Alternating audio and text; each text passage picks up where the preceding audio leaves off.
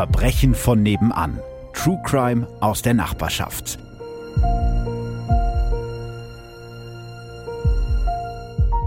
Hallo und herzlich willkommen bei Verbrechen von nebenan. Heute gibt's ja so eine Art Reunion. Ja, das fühlt sich ein bisschen an wie äh, das Comeback-Konzept der Spice Girls ungefähr in dieser Liga. Einfach weil sich das auch sehr viele von euch gewünscht haben. Mein Gast heute ist die wunderbare Lotti, aka Visavi. Du bist Autorin, du bist Hip-Hop-Legende oh. und True Crime Kollegin und wir haben auch sehr lange einen Podcast zusammen gemacht, den ja. Tatort Podcast. Hallo, hallo, hallo, hallo, Philipp. Ist das Endlich. nicht schön? Oder? Ja. Ich habe gerade schon äh, im Vorgespräch gesagt, es ist irgendwie so ein bisschen wie nach Hause kommen. Wir waren ja knapp ein Jahr ein Podcast-Team beim Tatort-Podcast mhm. und ehrlich gesagt, ich vermisse es schon ein bisschen mit dir zusammen aufzunehmen. Ich, wenn ich ganz ehrlich bin, ich auch. Also ich habe mich sehr, sehr, sehr, sehr doll darauf gefreut, dass wir uns heute endlich mal wieder hören. Und irgendwie fühlt es sich echt ein bisschen an, wie, wie nach Hause kommen und endlich mal wieder deine Stimme nicht so nur im Podcast auf dem Ohr zu haben, sondern dass du mit mir sprichst. Das hat mir ein bisschen gefehlt, Philipp. Ja, stimmt. Und äh, immer diese, diese Sprachnachrichten, das ist ja auch nicht dasselbe. so, ne? Ja, stimmt. Und äh, apropos Nachrichten, ich habe wirklich sehr, sehr, sehr viele Nachrichten ja, bekommen. Ich weiß ich nicht, auch. ja, war bei dir auch so. Ja, voll weil sich ganz viele von euch gewünscht haben, dass wir doch mal eine Folge Verbrechen von nebenan zusammen machen. Und ja, hier sind wir. Ich muss sagen, Philipp, also das klingt jetzt natürlich irgendwie ein bisschen unbescheiden. Ich gebe aber nur wieder, was mir geschrieben wurde. Ganz oft haben Leute gesagt, dass wir beide ihre Lieblingsstimmen sind und dass das so diese Konstellation aus deiner Stimme und meiner Stimme ganz viele Menschen immer fast so zen-artig, meditativ beruhigt hat. Und deswegen glaube ich, dass sich schon zwei, drei Leute jetzt sehr freuen, dass wir einfach mal wieder zusammen quatschen. Wie schön, oder? Was für ein schönes Kompliment, was wir natürlich unseren anderen Podcast-Partnern einfach nicht verraten werden. Die haben auch alle schöne Stimmen. Das stimmt. Ich will jetzt auch keine Hassmails von Ines bekommen oder so. Nein, die das hat ja sowieso die schönste Stimme von allen. Also. Sowieso. Ja. Also das ist ja, ne, dann sind wir jetzt alle auf demselben Dampfer. Und das Praktische sozusagen an diesem Fall ist, dass du den auch schon mal recherchiert hast. Mhm. Du hattest ihn nämlich in deinem Podcast Weird Crimes. Mhm. Das heißt, wir haben jetzt beide ein bisschen Ahnung von dem Fall. Ich bin ganz gespannt, wie wir jetzt drüber quatschen und ob wir uns da dann einig sind in der Bewertung. Voll. Bist du soweit bereit? Wollen wir loslegen? Ich bin sehr bereit und ich muss sagen, ich bin auch sehr gespannt und ich finde die Situation toll, weil bei Weird Crimes erzähle ich ja immer die Fälle und jetzt kann ich mich mal zurücklehnen und kann dir auch ein bisschen zuhören, dir vielleicht ein paar Fragen stellen und ich bin halt auch voll so interessiert, ob du vielleicht nochmal auch andere Perspektiven aufmachst, ob ja, vielleicht da Sachen für mich nochmal, weil bei mir ist es jetzt auch schon fast zwei Jahre her, deswegen sind ja jetzt bei dir vielleicht auch in deiner Recherche nochmal Informationen neu hochgekommen, die ich noch gar nicht kenne. Also deswegen, ich lehne mich jetzt zurück und, und bin gespannt, weil das ist einer meiner, muss ich ehrlich sagen, und in dem Fall, glaube ich, ist es auch okay, das zu sagen, weil es nichts mit Mord und Totschlag zu tun hat, aber das ist einer meiner Lieblings-True-Crime-Fälle of all times. Okay, ohne zu viel zu spoilern, würde ich sagen, dass ich das absolut nachvollziehen kann. Ich würde sagen, für diejenigen, die den Fall jetzt noch gar nicht kennen, springen wir jetzt einfach mal mitten rein. Ja? Mhm. Kurze Inhaltswarnung wie immer vorab. In dieser Folge streifen wir kurz das Thema Suizidgedanken. Wenn das für euch problematisch ist, dann überspringt diese Folge besser. Und damit sind wir auch schon mittendrin. Es ist der 7. Oktober 2017 und in der portugiesischen Hauptstadt Lissabon warten hunderte Menschen aufgeregt auf einen Auftritt, auf den sie sich schon lange freuen und den sie kaum abwarten können. Sie wollen ihren Freunden davon erzählen, so sehr freuen sie sich darauf. Die Spannung steigt. Aber die Menschen in der gefüllten Halle warten hier nicht auf den Auftritt eines Popstars oder eines Musicals. Sie sind hier, um die Frau zu erleben, die sie alle mit ihrer neuen Kryptowährung reich machen wird. Die Frau, an deren roten Lippen immer alle hängen, sobald sie anfängt davon zu sprechen, wie sie die korrupten Strukturen des internationalen Banken- und Finanzsystems aufbrechen wird. Ihre Auftritte sind die eines Megastars. Pumpende Bässe, leuchtende Scheinwerfer, riesiger Jubel im Publikum, alles ist perfekt durchchoreografiert. Während sich also vor der Bühne die Menschen in feinen Hemden und eleganten Kleidern über Investments und alle möglichen Wege zum Erfolg unterhalten, läuft auch im Backstage alles nach Plan. Das Licht funktioniert, der Sound ist gecheckt und alle Redner sind da, nur eine Person fehlt. Und zwar die Frau, wegen der die meisten Zuschauer den Weg nach Lissabon auf sich genommen haben. Die Gründerin des Finanzwunders OneCoin, die Crypto Queen Ruja Ignatova. Und auch als das Event losgehen soll, ist sie immer noch nicht da. Das ist sehr untypisch für sie, denn eigentlich ist Ruja ausnahmslos pünktlich und erwartet dieselbe Pünktlichkeit auch von anderen. Die Veranstalter wissen sofort, dass da etwas nicht stimmen kann. Doch auf die nun folgenden Anrufe und Mails reagiert Ruja nicht. Unruhe bricht hinter der Bühne aus, während die Zuschauer nichts ahnt auf den großen Auftritt warten. Man geht sofort von einer Entführung aus. Schließlich trägt die OneCoin-Gründerin ihren Reichtum, den sie inzwischen angehäuft hat, öffentlich zur Schau. Auch die nächsten Tage fehlt jegliche Spur zum Verbleiben von Ruja. Also, was ist passiert? Vielleicht an der Stelle mal ein ganz kurzer Break, weil du hast den Fall ja auch gemacht. Mhm. Was war so dein allererster Eindruck von der Crypto Queen und vor allem, warum hast du dich für den Fall entschieden, dass du den in deinem Podcast machen wolltest? Boah, ich bin jetzt schon wieder ganz aufgeregt, merke ich, weil das war, als ich das gefunden habe, war das wirklich wie so ein so ein Erlebnis von wegen so, wow, das ist wirklich passiert und diese Frau hat wirklich existiert und vor allen Dingen zu dem Zeitpunkt, als ich den Fall entdeckt habe, war der auch noch relativ unbekannt. Mhm. Und mein erster Gedanke war einfach nur, das ist so speziell alles und das ist so unglaublich. Man sagt ja oft mal so floskelmäßig, das ist wie im Film, aber ich finde, das ist halt wirklich wie im Film. Das stimmt. Und Ruja ist so eine faszinierende und einzigartige Persönlichkeit für mich deswegen eben ja in dieser ganzen Welt von Verbrechern und Betrügern ist sie so für mich eigentlich auf dem Thron, was Skrupellosigkeit und gleichzeitig aber eben auch Genialität betrifft. Um jetzt nicht zu viel zu spoilern, aber ja, das ist so das Erste, was mir nach, keine Ahnung, einer halben Stunde mit dieser Frau beschäftigen, die ganze Zeit schon im Kopf rumgeschwirrt ist. So, diese Frau ist auf jeden Fall was ganz, ganz Besonderes im negativen Sinne. Ja, das stimmt, sie ist wirklich eine sehr faszinierende Frau. Ich kann ja mal ein bisschen was aus ihrer Biografie ja, erzählen. Ruja Ignatova kommt am 20. Mai 1980 in der bulgarischen 150.000 Einwohnerstadt Russe an der Donau zur Welt. Zehn Jahre später ziehen dann ihre Eltern Plamen und Weska nach Schramberg im Schwarzwald und nehmen Ruja und ihren kleinen Bruder Konstantin, genannt Konsti Keks, mit. Schramberg ist ein kleines Städtchen mit hübschen kleinen Fachwerkhäusern und viel Grün drumherum.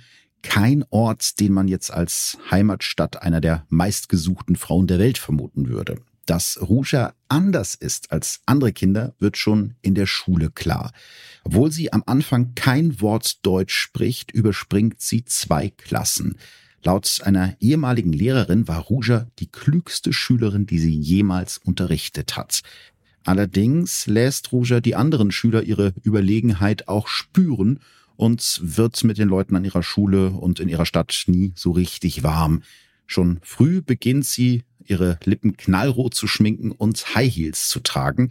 Eine Mitschülerin sagt später über sie, sie war immer mega aufgemotzt. Eine andere ergänzt, warm geworden ist niemand so richtig mit ihr.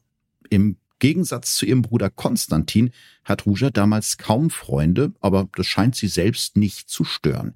In ihrer Abi-Zeitung schreibt Ruja zum Beispiel über sich selbst, vielleicht machte es mir Freude, einige bestimmte Mitschüler zu tyrannisieren. Was ja erstmal schon so ein Satz ist, wo man denkt, hm, naja, also Red sympathisch Flag. ist auch was anderes, ne? Mhm.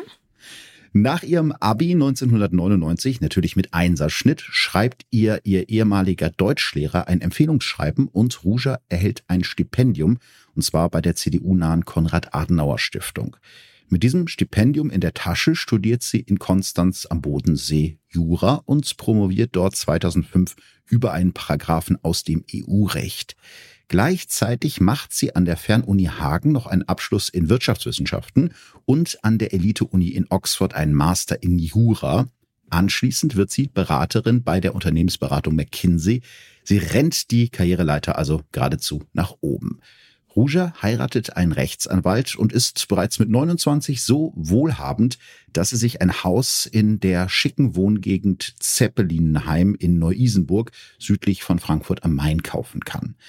Also ich, ich muss sagen, als ich mich das erste Mal damit beschäftigt habe, diese Biografie erinnert mich doch sehr stark an eine andere bekannte Betrügerin. Weißt du vielleicht, wen ich meinen könnte?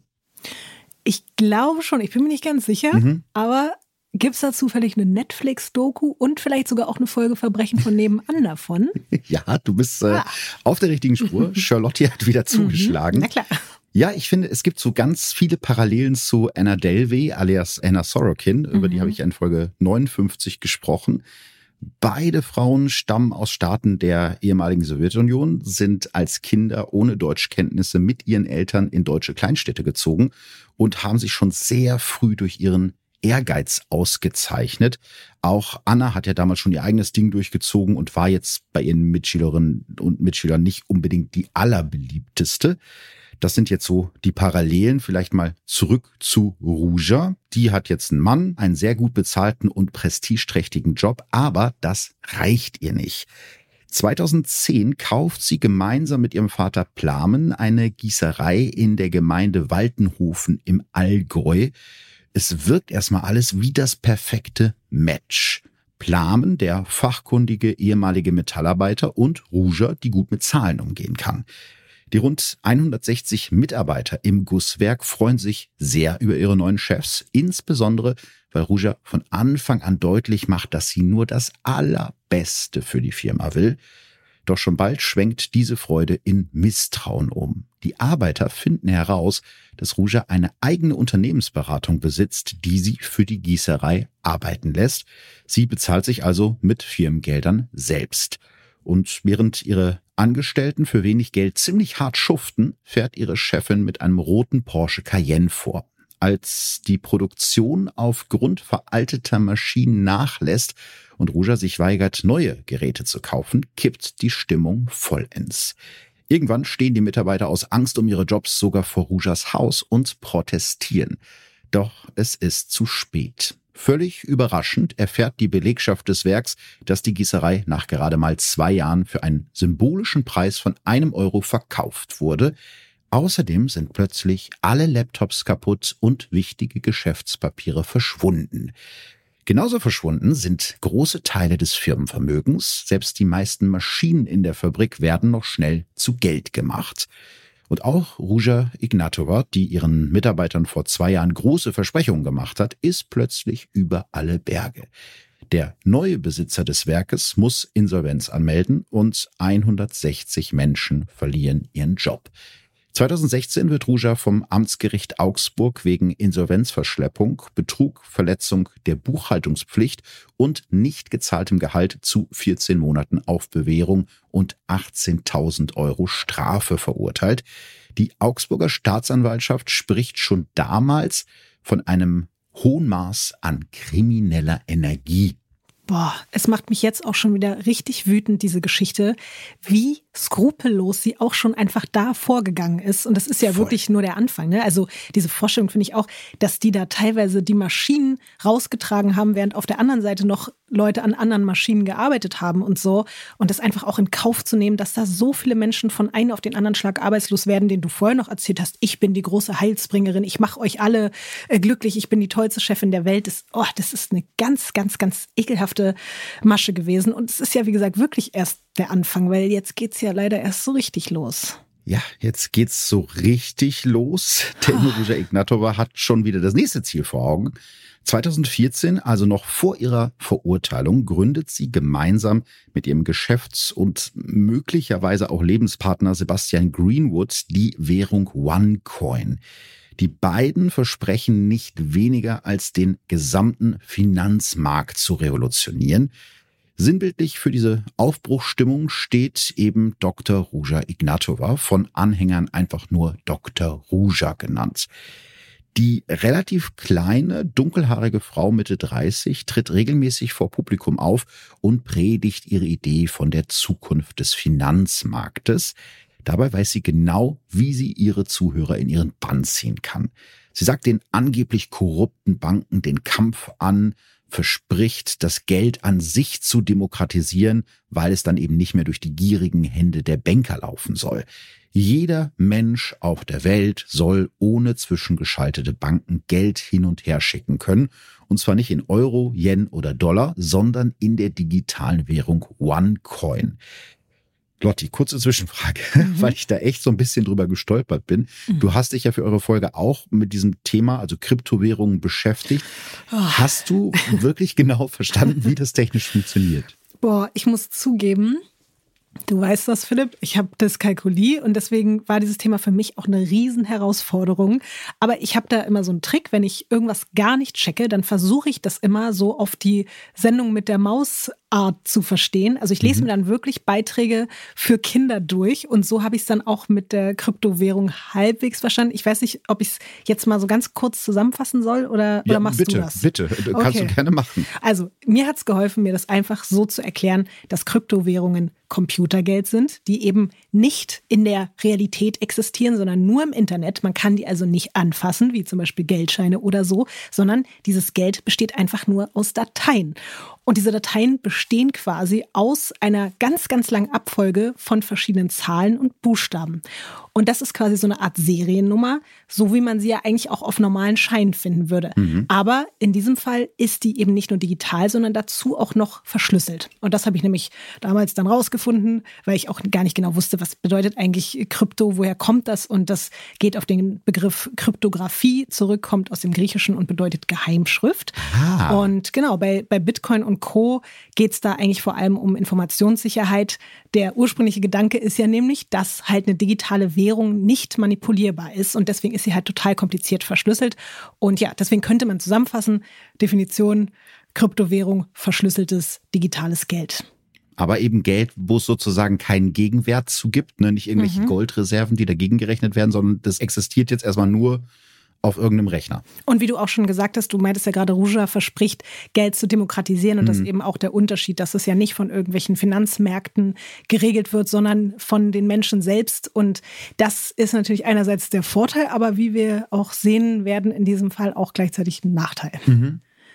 Das Spannende ist jetzt aber, dass das bei Rujas Währung anders läuft als bei anderen Kryptowährungen. Auch das ist jetzt ein bisschen kompliziert, aber man kann sagen, da werden nicht die Coins selbst verkauft, sondern sogenannte Lernpakete und Token. Mhm. Und diese Token werden ja häufig so wie Aktien oder Anteilscheine an einem Projekt benutzt.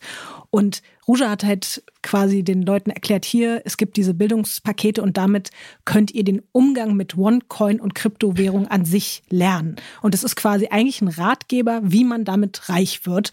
Und dazu gibt es dann eben diese Token, die man dann später in OneCoin umwandeln soll.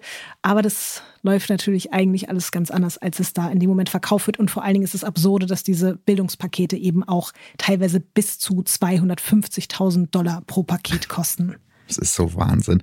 Also was jetzt genau OneCoin von anderen ähm, Kryptowährungen unterscheidet, dazu komme ich gleich nochmal, aber es ist schon eine wichtige Ergänzung. Also diese Bildungspakete sind sozusagen, ja, man könnte sagen, die Einstiegsdroge. Mhm, total. Also äh, man sieht, es ist relativ kompliziert und ich bin mir ehrlich gesagt ziemlich sicher, dass viele Anleger und Anlegerinnen auch nicht so ganz genau verstanden mhm. haben, wie dieses System OneCoin jetzt funktioniert. Aber trotzdem greifen sie halt zu und das liegt vor allem daran, dass viele von denen von dem Hype und den krassen Wertsteigerungen der ersten Bitcoin-Welle gehört haben, also der ersten wirklichen Kryptowährung, der ersten bekannten Kryptowährung. Der Wert einer Bitcoin hat sich nämlich seit ihrer Einführung 2009 zeitweise um das mehr als 6000-fache erhöht. Wenn wir also damals schlau gewesen wären, Lotti, und wären früh genug eingestiegen, was wir mhm. beide nicht sind, deswegen machen wir Podcasts, mhm. hätte man schon wirklich mit ganz wenigen Bitcoins zum Millionär werden können.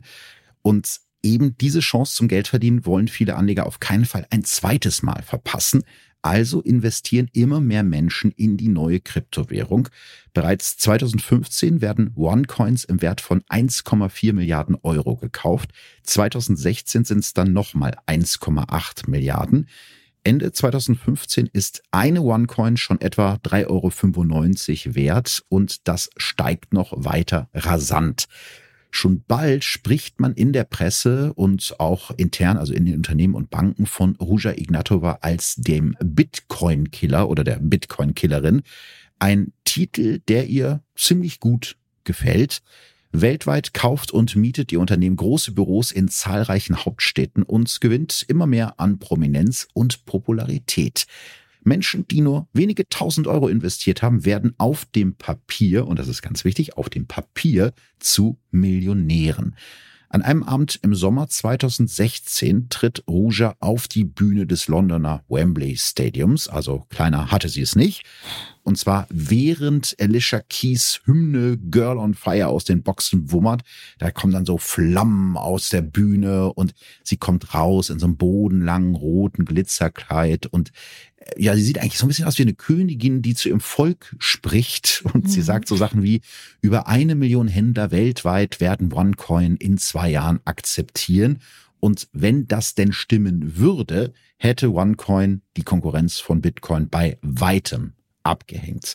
Du hast ja dieses Video wahrscheinlich auch mhm. gesehen im Zuge deiner Recherche. Was waren so deine Gedanken, als du oh. sie da auf der Bühne gesehen hast? Dieser Auftritt ist so legendär. Es ist verrückt, weil ich weiß ja, was dahinter steckt und mhm. trotzdem bekomme ich jedes Mal so auf eine ganz seltsame Art Gänsehaut, wenn da die Musik losgeht und sie da erscheint.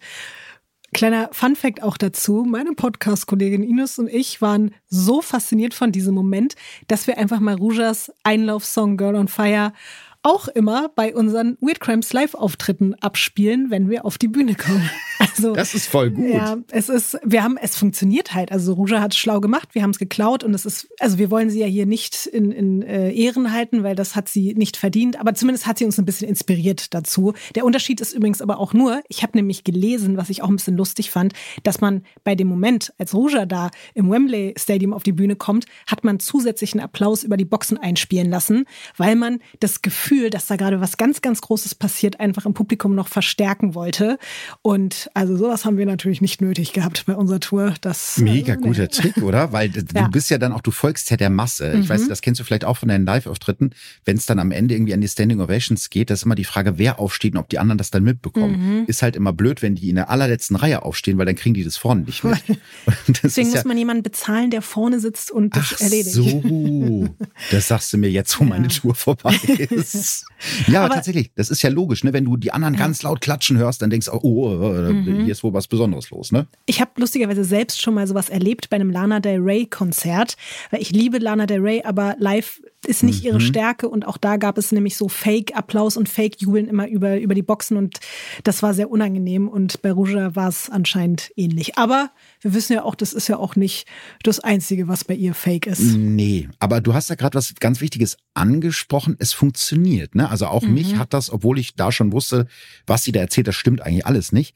Aber es nimmt einen trotzdem mit, weil sie hat schon mhm. ähm, definitiv eine Bühnenpräsenz und eine Ausstrahlung. Und mhm. im Prinzip sagt sie den Leuten ja auch gerne, was die alle hören hören wollen, weil die haben ja investiert und es gibt ja nichts Schöneres, als zu hören, hey, du hast recht, dein Investment wird sich richtig auszahlen, du wirst richtig schweinereich damit. Mhm. Problem ist halt einfach nur, fast alles, was die Crypto Queen dann auf der Bühne des Wembley Stadiums ihren Anlegern verspricht, stimmt nicht. Denn OneCoin ist in Wirklichkeit nur ein Schneeballsystem. Ich habe das ja mal in Folge 6, das ist schon ganz lange her, das hat die Folge über Felix Vossen erklärt. Deshalb hier jetzt nochmal ganz kurz, wie es in diesem Fall abläuft. Wer eine OneCoin kaufen möchte, muss von einer Person, die bereits Mitglied bei OneCoin ist, eingeschrieben werden. Also Mitglieder, die Mitglieder werben. Das Ganze ist aufgebaut wie eine Pyramide. An der Spitze stehen einzelne wenige Leute, die andere Personen anwerben, die schon von Anfang an sozusagen dabei sind. Und diese Personen werben dann noch mehr Leute an und die wiederum Freunde und Verwandte.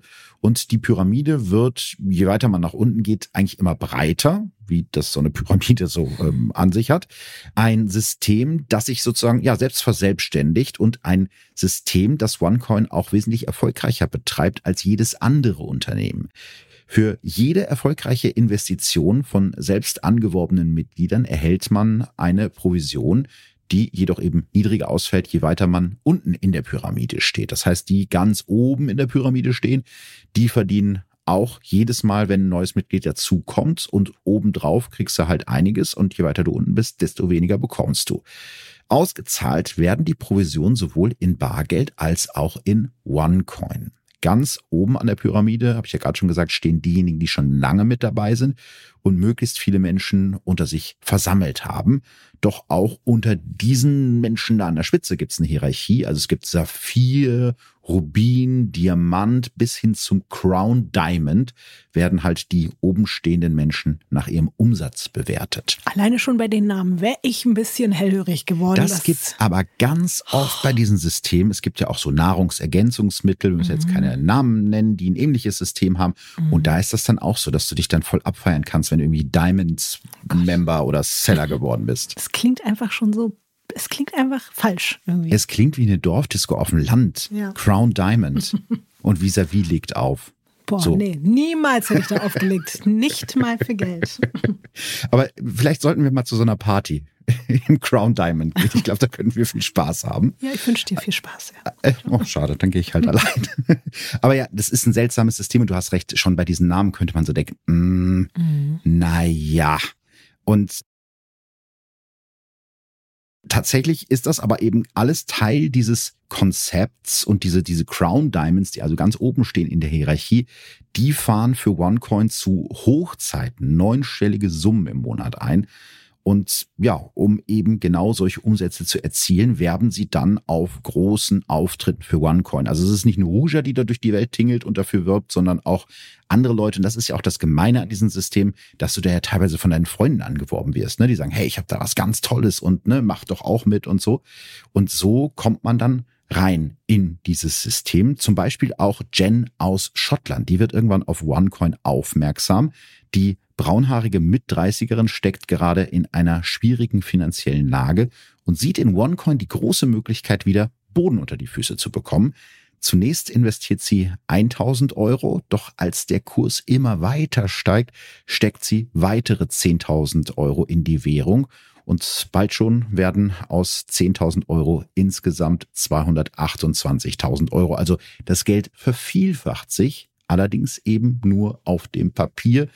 Aber das weiß Jen nicht. Die freut sich erstmal und empfiehlt diese ja can't lose Investmentmöglichkeit an Freunde und Familie weiter.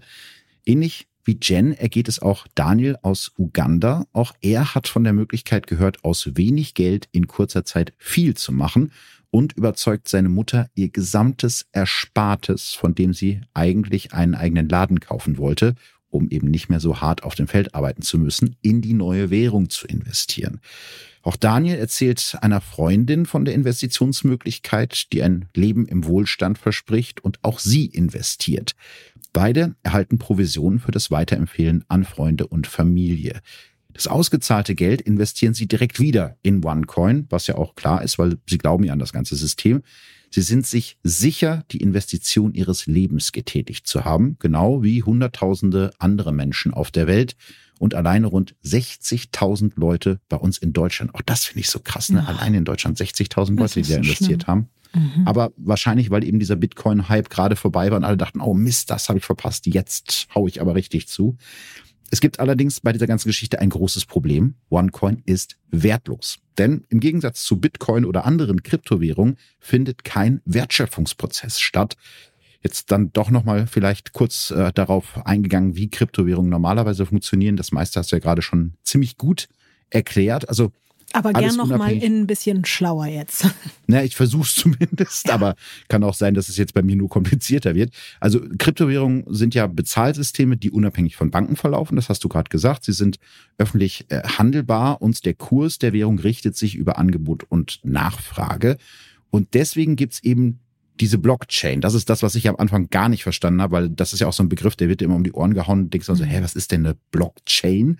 Das ist ein öffentliches Logbuch, in dem jede Transaktion und jede einzelne Münze anonym dokumentiert wird. Also über diese Nummern, die du gerade schon eben genannt hattest. Mhm. Und da hat jeder, der daran teilnimmt, Zugriff drauf. Also es existiert eine Kontrolle von vielen.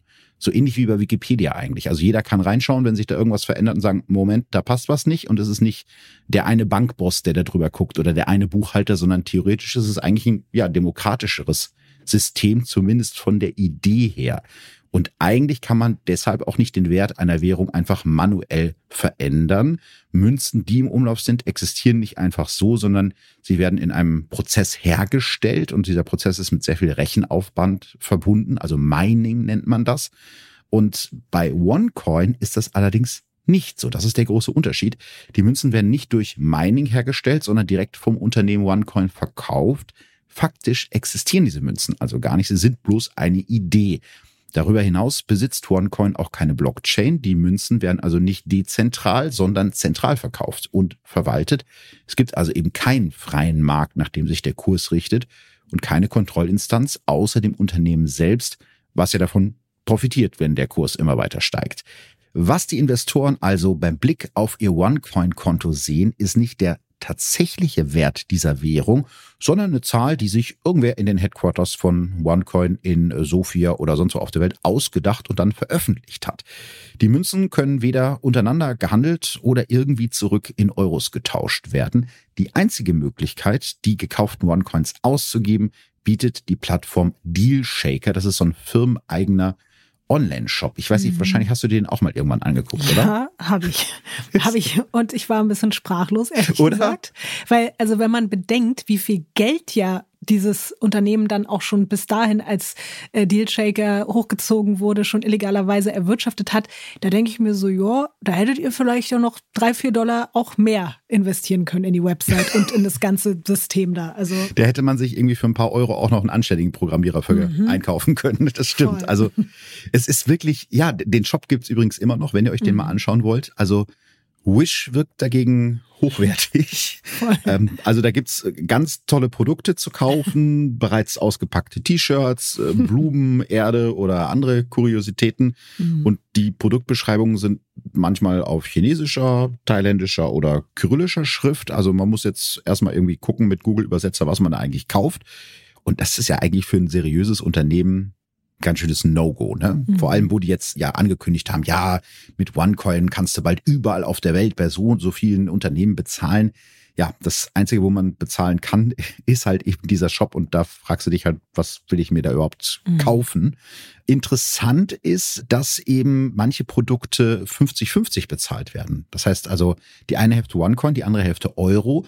Also selbst im firmeneigenen Shop wird OneCoin nicht als vollwertige Währung akzeptiert.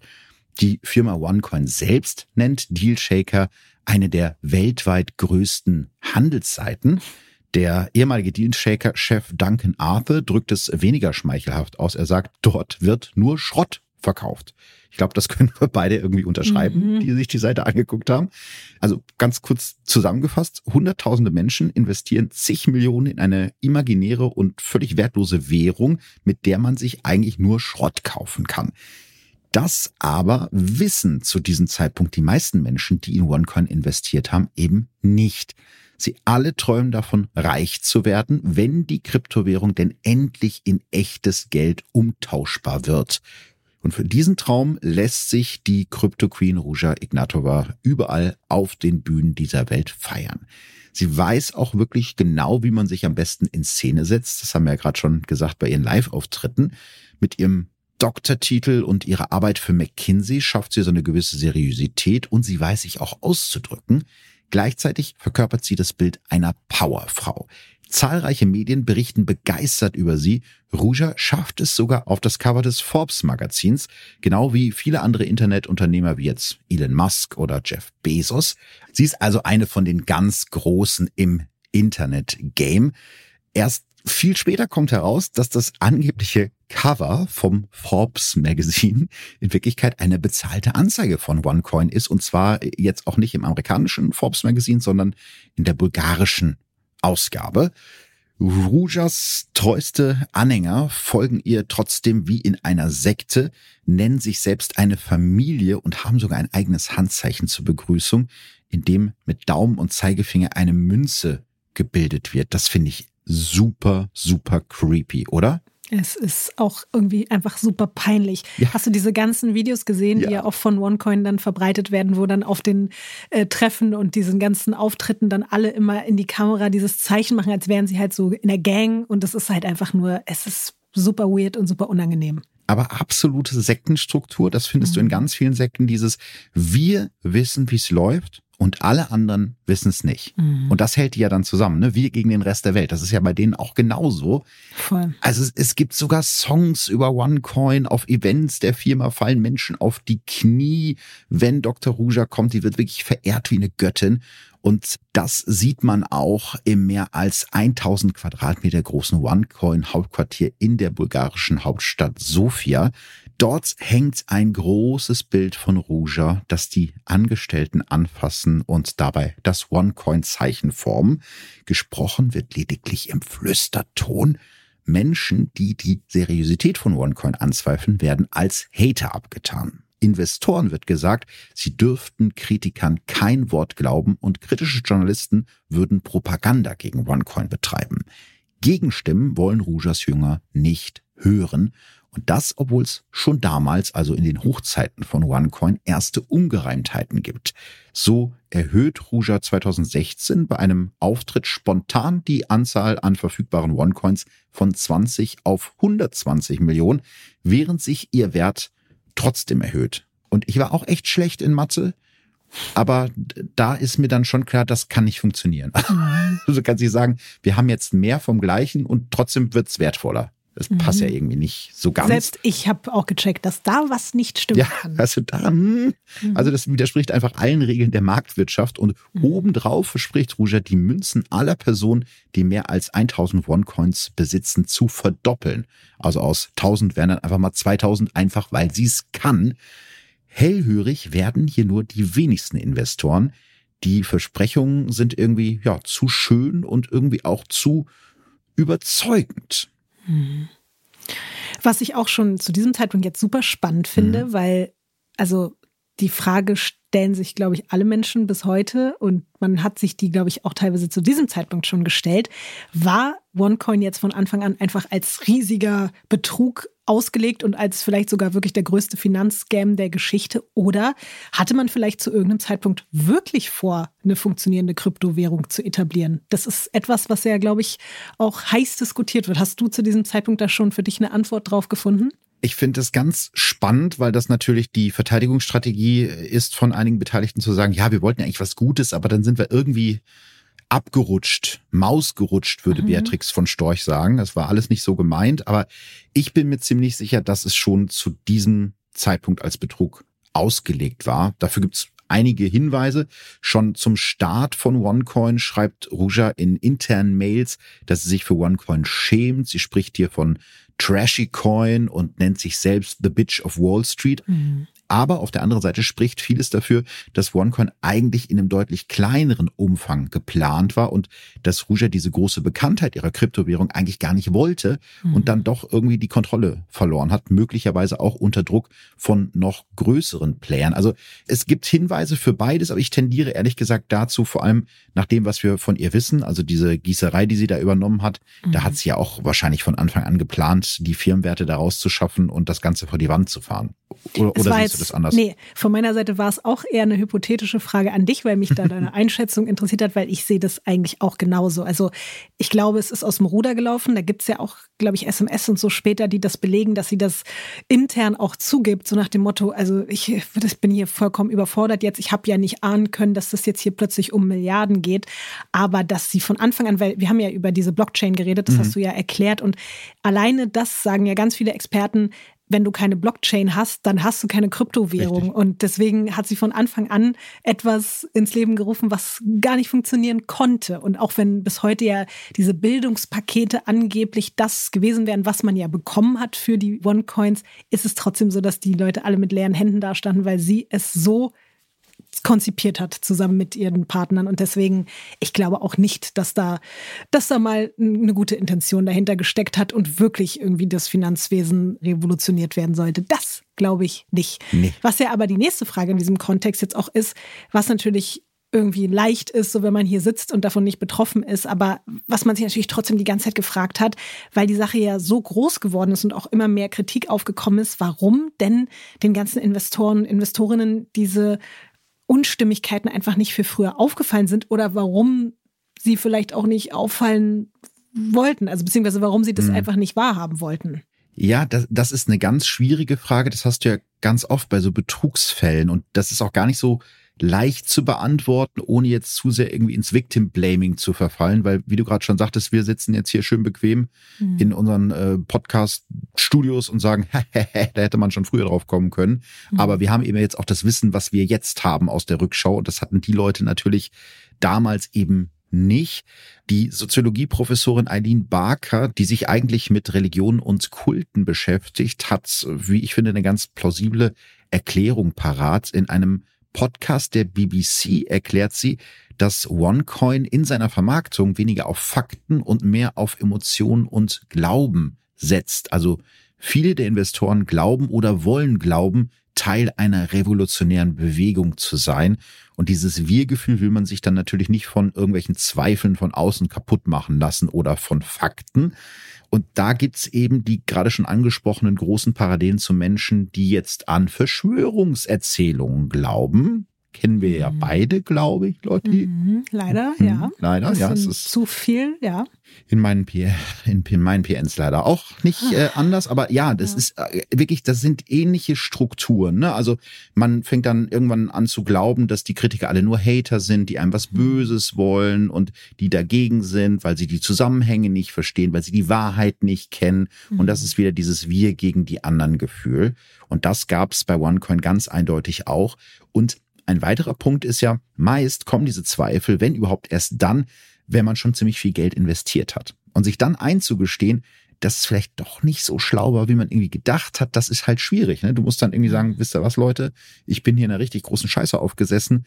Das kriegen viele auch mit ihrem Selbstwertgefühl schwierig zusammen. Mhm. Und meistens hat man ja doch noch irgendwie zumindest so ein klitzekleines Fitzelchen Hoffnung, dass man zumindest das Geld was man bereits investiert hat, wieder zurückbekommen könnte, wenn man denn nur lange genug durchhält. Und das ist eben so ein Muster, was man auch bei ganz vielen Betrügern und ihren mhm. Betrugsopfern findet. Also ich habe zum Beispiel in meinem Buch schreibe ich über Mr. Money, über Jürgen Haxen. Mhm. Und da war es auch schon so, dass ganz klar war, dass der Leute betrogen hat und der hat sich dann abgesetzt ins Ausland und seine Opfer haben dem trotzdem noch Geld geschickt, weil sie gesagt haben, mhm. na ja, jetzt muss ich auch dranbleiben, weil sonst, sonst habe ich das Geld ja ganz mhm. versenkt, dann, dann hau ich lieber noch ein bisschen was drauf. Voll. Und es ist ja auch immer diese Warteposition. Ne? Auch Rouge hat ja damit gespielt, dass sie immer wieder gesagt hat, aber jetzt bald wirklich, jetzt bald wirklich. Ihr müsst nur noch kurz ein bisschen aushalten. Ihr müsst jetzt geduldig sein. Wenn ihr jetzt Geduld habt, dann wird alles gut. Und alle, die jetzt aussteigen, die sind ja schön äh, blöd. So, die sind selber schuld. Und gerade wenn wir jetzt auch noch tiefer in der Pyramide gehen, da finde ich es ja auch umso schrecklicher, weil mhm. das ist, sind ja auch einfach Menschen, die die Hoffnung auf ein besseres Leben hatten und deswegen einfach natürlich zugeschlagen haben bei so einem lukrativen Angebot, dieses von wegen, du investierst irgendwie 5000 Euro und plötzlich hast du eine Wertsteigerung um 250.000 Euro angeblich. Das ist natürlich so verlockend und deswegen können wir uns eigentlich auch gar nicht anmaßen, das zu bewerten von außen, weil wer weiß, wie man selbst gehandelt hätte, wenn man sowas vor sich hat, so eine Option, dass man wirklich sein Leben von heute auf morgen verändern kann mit ein bisschen Geld, was man investiert oder beziehungsweise teilweise ja sogar alles Geld, was man hat, weil man ja. denkt, danach ist alles besser. Ja, das ist ein ganz, ganz wichtiger Punkt, den du jetzt gerade angesprochen hast. Das sind eben nicht irgendwelche reichen Geldsäcke, die sagen, mhm. ich habe jetzt hier fünf Millionen Schwarzgeld rumliegen, was ich an der Steuer vorbei investieren möchte, sondern das sind eben irgendwelche, ja, ganz normalen Leute, die irgendwie sich 5000 Euro vom Mund mhm. abgespart haben und die hauen das dann da rein. Das ist nochmal eine ganz andere Nummer. Die sind vielleicht dann auch nicht so firm in solchen Sachen wie mhm. Blockchain und Kryptowährungen. Also rollt die Maschine OneCoin einfach weiter, obwohl es eben damals schon Zweifel gibt. Während die Investoren sich die Hände reiben und auf den Tag warten, an dem OneCoin endlich handelbar wird, verprasst Ruja Ignatova das Geld eben dieser Menschen. Sie liebt den Luxus und durch die Milliardeninvestitionen in ihr Unternehmen kann sie sich endlich alles leisten, was ihr Herz begehrt. Yachten, Diamanten und Luxus-Apartments in mehreren Ländern. Statt in der biederen Marktstraße in Schramberg lebt sie jetzt in einem 500 Quadratmeter großen Penthouse im 14. Stock eines Luxushochhauses in Dubai. Wobei ich an der Stelle mal sagen müsste, also mehr Klischee geht eigentlich gar nicht, mhm. oder? Es war irgendwie sie so klar, dass es so Dubai sein nach, müsste. Ne? Ey, sie passt da so hin. Es ist einfach wie für sie gemacht, diese ja. Welt dort. Ja, ja, also absolut ihr Ding. In London besitzt sie ein Luxusapartment mit zwei Stockwerken, Innenpool und Andy Warhol-Gemälden an der Wand. Ist sie das Leben an Land leid, dann schwingt sie sich auf ihre Luxusjacht Davina und schmeißt dort riesige Partys. Ein Geburtstag feiert sie im Victoria Albert Museum in London, inklusive Live-Auftritt von Poplegende Tom Jones. Also der war zum Beispiel noch nie auf einem meiner Geburtstage, aber das ist natürlich peinlich. Das ist, also, ist, peinlich. Ja. Ich arbeite dran. Ähm, und auch so einfach in der in einem der bekanntesten Museen, Museen der Welt ja. zu sagen, ja, doch, heute feiere ich das. So, das ist irgendwie Wow. Ja, da hat sie, glaube ich, ein bisschen was für auf den Tisch gelegt. Für du im Louvre nächstes Mal einfach. Das wäre schön. Dein 40. Ich im Louvre, mein 40. Das ist in 20 Jahren, Lotti. Also das ist noch sehr lange hin. Entschuldigung, bitte. ich überlege gerade nur, das können wir ja vielleicht am Ende der Folge nochmal festlegen, welchen Stargast ich dann einladen soll. Wenn schon ja. nicht Tom Jones. Muss dann schon ein bisschen größer sein. Können wir ähm, uns was ausdenken? Ja, da denken wir uns was aus. Also Geld ist genug da. Das äh, mhm. stapelt sich im, im Hauptquartier in äh, Sofia da bergeweise. Also wirklich Bargeld im Tresorraum. Und ich meine, das Blöde oder das Luxusproblem, was Rouge hat, sie kann das Geld ja schlecht zur Bank bringen, weil dann würden die mhm. Finanzbehörden da doch mal irgendwie gucken. Also lagert sie das Geld in großen Scheinen überall in den Firmensitzen von OneCoin, zum Beispiel auch in Hongkong oder Dubai. Darf ich dazu eine kleine also, weil das, ich fand das von der ja. Visualisierung so spannend, dass die teilweise nicht mehr die Türen aufmachen konnten zu gewissen Räumen, weil da so viel Geldscheine drin waren, dass es nicht mehr aufging. So, das finde ich einfach so Wahnsinn, abstrakt. oder? Das ist so Pablo Escobar-mäßig. Der wusste ja. ja. dann auch irgendwann nicht mehr, wohin mit seinem Bargeld, ne? Ja. Also. Mhm. Es gibt sogar das Gerücht, dass in Südkorea ganze Wohnungen gemietet worden sind, mhm. nur um dort Millionen Euro in Bar zu lagern. Und es kommt auch nicht so selten vor, dass Ruja mit einer sechsstelligen Bargeldsumme in der Tasche shoppen geht. Sogar ein eigenes neun Quadratkilometer großes Erdgasfeld kauft sich Ruja, um ihr Geld zu waschen. Mehr als 60 Millionen US-Dollar und eine dreistellige Summe an OneCoins lässt sie sich die Gasvorräte kosten. Hilfe bei den Verhandlungen erhält sie von Neil Bush, seines Zeichens Bruder des ehemaligen US-Präsidenten George W. Bush. Also Promis werden da immer gern genommen und eingekauft. Immer an Rujas Seite, das finde ich auch sehr spannend, ihr Bruder Konstantin. Der tätowierte Bodybuilder und Metal-Fan mit kurzen braunen Haaren fungiert sozusagen als ihr Assistent. Er bucht ihre Flüge und ihre Hotels, bringt ihr Geld, wenn sie welches braucht und macht ihr Leben so unkompliziert wie möglich. Doch nicht nur Ruja lässt es sich gut gehen, auch die zahlreichen Investoren am oberen Ende der Pyramide leben in Saus und Braus, aber eben wirklich auch nur die, die ganz oben stehen in der Pyramide. Doch all das endet am 7. Oktober 2017, also an dem Tag, als Ruja bei ihrem geplanten Auftritt in Lissabon einfach nicht auftaucht. Und du hast es ja schon gesagt, das ist ja für sie super, super ungewöhnlich, mhm. weil sie sonst nicht nur immer super pünktlich ist, sondern sie ist auch immer erreichbar. Also ihre beste Freundin hat erzählt, dass Ruja mit dem Handy, also ich meine, viele von uns schlafen mit dem Handy neben dem Kopf, aber bei ihr ist es so, dass sie einfach mitten in der Nacht sofort nach drei Minuten antwortet. Also sie schläft eigentlich nicht mal richtig, sondern sie ist immer auf Abruf und deswegen wissen alle so, okay, dazu würde sie sich niemals einen öffentlichen Auftritt entgehen lassen, weil sie es ja viel zu sehr liebt, sich öffentlich abfeiern oh ja. zu lassen.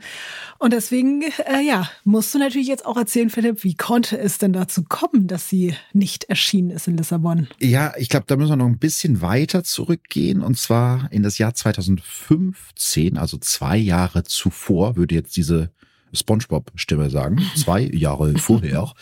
OneCoin erlebt gerade einen großen Hype und genau das wird zum Problem. Einigen Banken fallen verdächtige Kontobewegungen mit Millionenbeträgen auf den OneCoin-Konten auf und irgendwann beginnen dann auch mal die Behörden sich für das Unternehmen zu interessieren. Im Herbst 2015 beginnen sowohl in Rujas Herkunftsland Bulgarien als auch in Schweden Ermittlungen gegen OneCoin und die prominente Chefin. 2016 ziehen unter anderem Deutschland, China und die USA nach. Es geht um Steuerhinterziehung, Betrug und unerlaubte Geschäftsmodelle. In China werden 30 Millionen Dollar eingefroren und mehrere OneCoin-Promoter verhaftet. In Deutschland wird OneCoin schließlich sogar verboten, nachdem die BaFin es als unerlaubtes Finanztransfergeschäft eingestuft hat. In Großbritannien formuliert die Finanzbehörde eine spezifische Warnung, nicht in die Währung zu investieren. Und dann gibt's noch die sogenannte Operation Satellite. Solche Operationen haben ja immer ganz wahnsinnig äh, kreative Namen. Operation Satellite, da treffen sich im März 2017 19 Beamte vom FBI und anderen Polizeibehörden zum Beispiel aus Deutschland, den Niederlanden, Bulgarien und Dubai, sowie Vertreter des US Department of Justice und dem New Yorker Generalstaatsanwalt in einem Konferenzraum von Europol in Den Haag. Also das ist ein richtig großes mhm. Ding, wenn die da alle mit dabei sind. Das FBI ermittelt bereits seit einem Jahr gegen OneCoin und hat das Unternehmen infiltriert. Gemeinsam besprechen die Teilnehmer um den Konferenztisch, wie man OneCoin stoppen und Ruja festnehmen kann. Am 12. Oktober 2017 wird sie in Abwesenheit wegen Telekommunikationsbetruges, Wertpapierbetruges und Geldwäsche verurteilt und OneCoin wird allgemein als Betrug eingestuft. Sowohl die Ermittlungen als auch das Urteil werden aber strikt geheim gehalten, damit die Hauptverdächtige nicht gewarnt wird. Aber, Spoiler, hat nicht so richtig geklappt. Mhm. Ruja hat einen Informanten bei den Behörden. So erfährt sie von den Ermittlungen und wird unruhig. Und sie hat nicht nur ein immer größer werdendes Problem mit den Behörden, auch ihr Privatleben fällt ihr auf die Füße, weil das ist auch so eine ganz wilde Geschichte in diesem Fall. 2015 hat Ruja den ehemaligen luxemburgischen Geheimdienstler Frank Schneider eingestellt, der inzwischen eine Privatdetektei betreibt. Dieser recht kleine und unscheinbar wirkende Mann soll für Ruja spionieren und ihre Probleme lösen, am besten noch bevor sie auftreten. Also so ein typischer Troubleshooter. Die beiden sind sich direkt sympathisch und die Zusammenarbeit funktioniert reibungslos. Gibt es ein Problem, ist Frank Schneider der Erste, der davon erfährt. So auch 2017. Ruja hat seit einiger Zeit eine Affäre mit Gilbert Amenta, einem Experten im Bewegen von schmutzigem Geld. Beide reden schon vom Zusammenziehen und Familie gründen, aber bald kommen ihr Zweifel, wie ernst es Amenta mit der Beziehung meint. Ruja hat den Verdacht, dass er möglicherweise doch nicht seine Familie verlassen möchte. Also beauftragt sie ihren Privatdetektiv, die Wohnung unter der ihres Liebhabers zu mieten, ein Loch in die Decke zu bohren und unter dessen Fußboden ein Mikrofon zu platzieren, das jegliche Gespräche in der Wohnung aufzeichnet. Was Frank Schneider dann rausfindet, ist für Ruja weitaus ernster als eine zerbrechende Beziehung. Amenta arbeitet mit dem FBI zusammen. Die US-Behörde ist nämlich seinen illegalen Aktivitäten auf die Schliche gekommen und hat ihm einen Deal angeboten. Um seine eigene Haut zu retten, soll er als Informant gegen Ruja aussagen. Und so beginnt dann ein Katz-und-Maus-Spiel zwischen den beiden. Ahnend, dass die Telefonate der beiden abgehört werden, rückt Ruja deutlich weniger heikle Informationen raus, spielt aber weiterhin die Nichtsahnende. Sie warnt Amenta aber auch davor, was bestimmte Russian Guys tun könnten, sollte etwas schieflaufen. Das kann ja jetzt beides sein, eine Drohung an ihn oder, wenn es diese Russian Guys wirklich gibt, auch ein Hilfeschrei. Auch das weiß man nicht, aber allein diese Geschichte, dass sie da was mit einem Mitarbeiter irgendwie anfängt und ihm dann misstraut und eifersüchtig wird und da ein Mikro in seinem Fußboden verstecken lässt, mhm. das ist ja auch so, wenn du das als Drehbuchautor irgendwo anbietest, würde ich sagen, das glaubt dir kein Mensch, oder? Also genau das ist auch mein Gedanke gewesen. Du würdest wahrscheinlich als Mensch, der einen Film schreibt, das auch so vom Spannungsbogen genau so hinschreiben, auch weil sich ja alles einfach zuspitzt und alles immer absurder wird und auch so dieses, also dass es dann nicht nur um Geld geht, sondern dann geht es auch noch um Sex, weil sie hatte ja immer die ganze Zeit Affären mit allen möglichen mhm. Männern, obwohl sie verheiratet war, was ja auch vollkommen in Ordnung ist. Die hatten da so eine offene Beziehung, aber bei dem Typen war sie halt auch einfach so verliebt wie noch nie und hat deswegen auch einfach Liebeskummer noch des Grauens dazu gehabt, während irgendwie dieses riesige Geschäft auf dem Spiel stand, ihr alle möglichen Behörden im Nacken saßen. Also das ist ja eine komplette Ausnahmesituation an allen Baustellen. Also das ist ja einfach, das ist so krass und das jetzt kann man sich nicht ausdenken. Ja, jetzt hat sie sich mal richtig verliebt und dann ist das ein FBI-Informant, mhm. ne? Also der wahrscheinlich sie ans Messer liefern will und das ja. bricht ihr natürlich doppelt und dreifach das Herz. Ja, also hoffen wir mal, dass uns das nicht passiert in unserem Leben, dass wir uns in FBI-Informanten verlieben. Also du, ich bin verheiratet, du bist doch bestimmt auch auf dem besten weißt, Wege dahin und ich glaube, ich glaube, weißt Leon du denn, dass dein Mann kein FBI-Informant ist? Ich würde aktuell wirklich ganz stark davon ausgehen, okay. dass hier auch keine Löcher in den Decken über und unter mir nötig sind oder gebohrt wurden und alles, alles in Ordnung ist. Das beruhigt mich ein bisschen. Ja, und also, bei dir mache ich mir auch keine Sorgen. Die Geschichte wenn sie nicht schon wild war, wird sie spätestens ab jetzt irgendwie immer wilder, ne? Weil mhm. das, was Ruja treibt, das geht mittlerweile auch weit über Betrug hinaus. Also äh, Gegner von OneCoin werden zum Beispiel in Videos mit Waffen bedroht und es gibt weitere Einschüchterungsversuche. Zu dieser Zeit schläft Ruja kaum noch, sicherlich auch wegen des Liebeskummers, aber weil sie eben auch mhm. weiß, was ihr droht. Sie isst sehr wenig, so wird es später ihr Bruder Konstantin aussagen. Gleichzeitig fangen zu dieser Zeit die Betrüger von OneCoin an, sich gegenseitig zu betrügen. So soll zum Beispiel Rujas Geschäftspartner und OneCoin-Mitgründer Sebastian Greenwood mehr als 100 Millionen Dollar an Firmengeldern gestohlen haben. Was ja auch wieder ganz schlimm für sie ist, weil mit dem hatte sie ursprünglich ja eigentlich auch mal eine Affäre und dann ist er aber ein richtig guter Freund geworden. Und ich finde das jetzt auch wieder so absurd, mhm. dass diese ganzen Beziehungen auch untereinander und alles anfängt zu bröckeln und zu zerbrechen und jeder auch wiederum nochmal eigene Schauplätze mit äh, ja. dazu bringt, die dann irgendwie auch alle am Eskalieren sind. Also, ja. also man hätte jetzt wirklich aus, aus diesem Fall, äh, ich glaube, einen 20-teiligen Podcast machen können, Total. um ja. auch diese ganzen Nebenschauplätze, also ich habe jetzt schon ganz viel rausgenommen, weil innerhalb dieser Firma gibt es auch noch ganz viele verrückte Typen, die dann auch am Ende richtig eskalieren. Also es ist wirklich eine Wahnsinnsgeschichte. Aber deswegen freue ich mich auch gerade gerade voll, weil du hast teilweise auch jetzt Schauplätze mhm. besprochen, die ich wiederum bei uns im Podcast gar nicht mehr unterbringen konnte, weil ja. ich auch gemerkt habe, wir sind schon viel zu, ja. es ist schon viel zu viel, ich kann nicht. Und so finde ich es dann schön, wenn man sich so gegenseitig, also nicht gegenseitig, sondern wenn sich jeder so auf die Dinge fokussiert, die halt in dem Moment irgendwie gerade spannend erscheinen. Aber darüber hinaus gibt es noch zehn weitere spannende ja, allerdings. Also vielleicht, wenn jetzt irgendwie ein, ein großer deutscher Streaming-Anbieter oder Podcast-Anbieter mit so einem Geldkoffer vorbeikommt, würden Lotti und ich eventuell auch einen mehrteiligen Podcast dazu akzeptieren. Sehr, sehr gerne. Gar kein Problem. Bin sofort Aber ja, dabei. Es ist, also was lernt man am Ende daraus? Don't fuck the company. Ist immer eine ganz schlechte mhm. Idee, irgendwie mit Kollegen was anzufangen, vor allem wenn die einem dann nachher irgendwie 100 Millionen klauen. Also Wahnsinn, Wahnsinn, Wahnsinn. Wir halten fest, absolutes Chaos. Und all das führt zu den Ereignissen in Lissabon, wo dann Ruja nicht bei ihrem Vortrag auftaucht. Also für die meisten Leute von außen sieht so aus, als wäre noch alles äh, tutti, aber in Wirklichkeit bricht das ganze System schon in sich zusammen. Was zu diesem Zeitpunkt keiner ahnt, dieses Nicht-Auftauchen bei diesem Vortrag gehört alles zum Plan der Crypto Queen. Schon vor ihrem Verschwinden schreibt sie ihrem Mitgründer und Geschäftspartner Sebastian Greenwood, Exit-Strategie Doppelpunkt, das Geld nehmen, abhauen und jemand anderem die Schuld in die Schuhe schieben. Und genau das hat Ruja vor. Den Kontakt zu all ihren Geschäftspartnern hat sie zu diesem Zeitpunkt bereits abgebrochen. Ihr Bruder Konstantin, der Privatermittler Frank Schneider und ihre Anwälte in Sofia sind die einzigen, bei denen sich Ruja im Oktober 2017 überhaupt noch meldet. Bei einem ihrer Anwaltstreffen erhält sie plötzlich einen Anruf der Inhalt dieses Telefonats ist bis heute unbekannt, doch alle Anwesenden sagen, dass es sich um etwas Heikles gehandelt haben muss, denn Ruscher wirkt danach wie ausgewechselt. Möglicherweise ist es die Info über das bevorstehende Gerichtsurteil, möglicherweise auch etwas anderes. Am 23. Oktober, zwei Wochen nach ihrem Verschwinden und einen Tag nach dem Telefonat, bittet sie ihren Bruder und Assistenten Konstantin, also verschwinden im Sinne von, dass sie da in Lissabon nicht aufgetaucht ist. Für ihre Anwälte und ihren Bruder war sie ja dann noch da.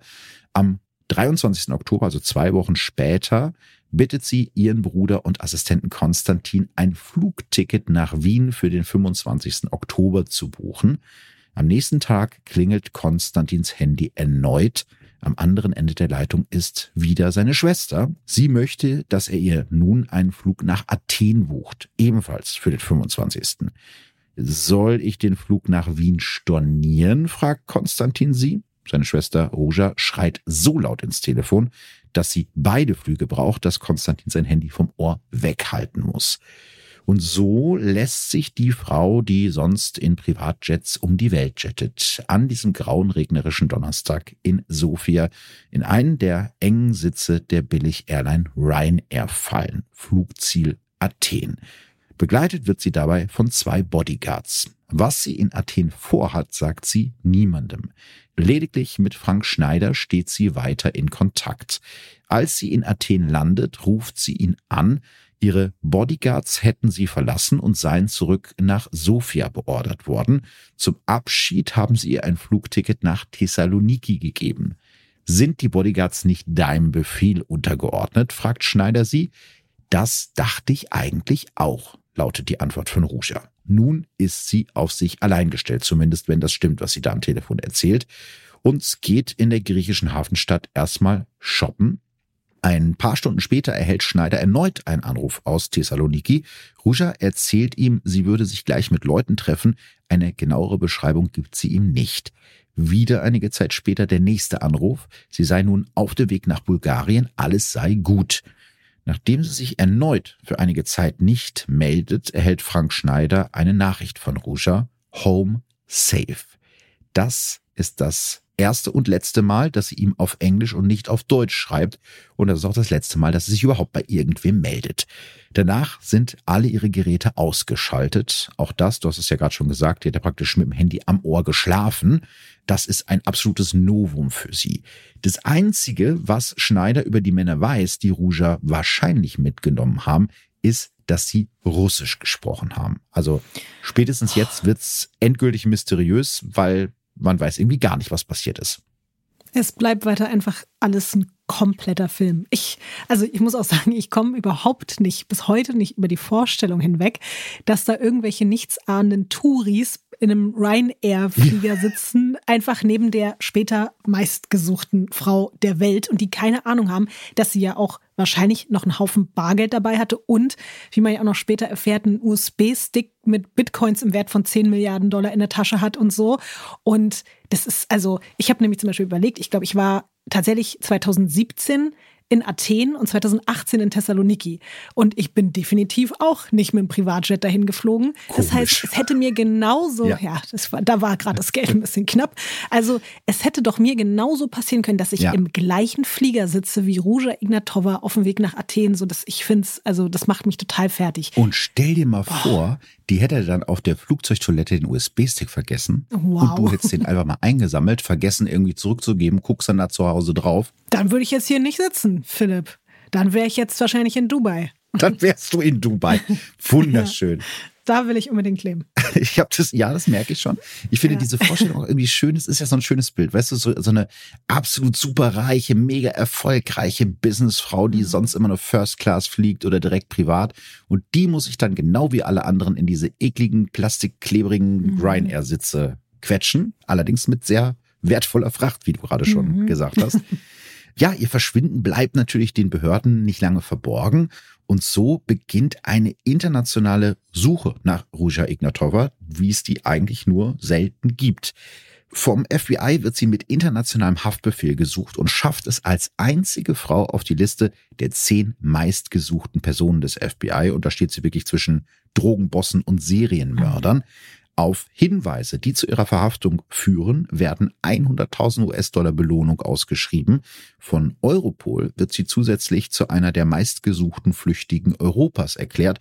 Und auch das BKA bietet eine Belohnung von 5.000 Euro für Hinweise, womit dann für mich klar wäre, bei wem ich mich melden würde, wenn ich Hinweise ja. hätte.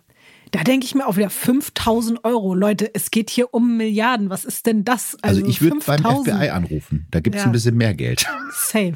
Man könnte sich auch absprechen unter den Behörden. Das wäre vielleicht ein bisschen sinnvoller gewesen. Mhm. Also alle sind irgendwie auf der Suche nach ihr und ein Grund für das große Interesse des FBI an ihr ist, dass sie neben dem milliardenschweren OneCoin-Betrug wahrscheinlich auch Kontakte zu unterschiedlichen kriminellen Gruppierungen pflegt und jetzt wird die Geschichte wieder ein bisschen irrer. So gibt's zum Beispiel, ich kriege den Namen, glaube ich, nicht richtig hin, Christophoros Taki Amanatidis. Mhm. Super. Ähm, ja, auch bekannt, den Namen finde ich sehr schön, König des Koks. Das ist ein griechisch-bulgarischer Drogenboss, der in Dubai lebt. Surprise, surprise. Ermittler werden später herausfinden, dass Ruja Ignatova schon vor ihrem Verschwinden häufiger Millionenbeträge an eine Firma überwiesen hat, die mehrheitlich der Freundin von Taki gehören soll. Doch gefunden wird Ruja Ignatova nicht. Eine Sache, die ihr beim Untertauchen wahrscheinlich hilft, ist sicherlich ihr Vermögen, also 500 Millionen Dollar schätzt man. Und die hat sie sich ja eigentlich erschwindelt über die Jahre mit der Hoffnung der OneCoin-Investoren. Also da ist viel Geld im Spiel und mit viel Geld kann man auch gut abhauen. Das ist ja jetzt zumindest der Punkt, an dem dann anfängt, so ein bisschen mehr Licht noch in diese ganze OneCoin-Dunkelheit mhm. zu geraten. Was ja aber, glaube ich, eben auch leider nicht nur erleichternd ist, sondern auch sehr, sehr schmerzhaft. Hast du dich auch so damit beschäftigt, wie jetzt die ganzen Investoren und die Betroffenen auf das Aufliegen dieses Betruges reagiert haben? Weil bei allem so auch beeindruckt sein von vielleicht ihrer Genialität ist das ja so der ganz, ganz schreckliche Teil dieser Geschichte, der mich ehrlich gesagt äh, ja sehr, sehr betroffen gemacht hat. Und deswegen, ja. vielleicht hast du da auch einen Blick drauf geworfen. Ja, absolut, weil ich glaube, das wird in diesem Fall ganz oft vergessen, weil man redet immer von irgendwelchen Summen, die da verloren gegangen sind. Mhm. Aber die Summen sind so groß, dass man sich das eigentlich gar nicht vorstellen kann, was das eben im Einzelnen bedeutet. Und mit dem Verschwinden von Ruja Ignatova ist das tatsächlich so ein bisschen der Wendepunkt in dem Fall die meisten Großinvestoren, also die Spitze der Pyramide, die hören jetzt auf einmal auf, OneCoin zu promoten und weiter Geld zu investieren. Die meisten von ihnen, muss man ehrlich sagen, haben mit OneCoin ausgezeichnet verdient auf Kosten all der Kleineinleger im unteren Bereich der Pyramide. Und denen bleibt oft nur die Fassungslosigkeit.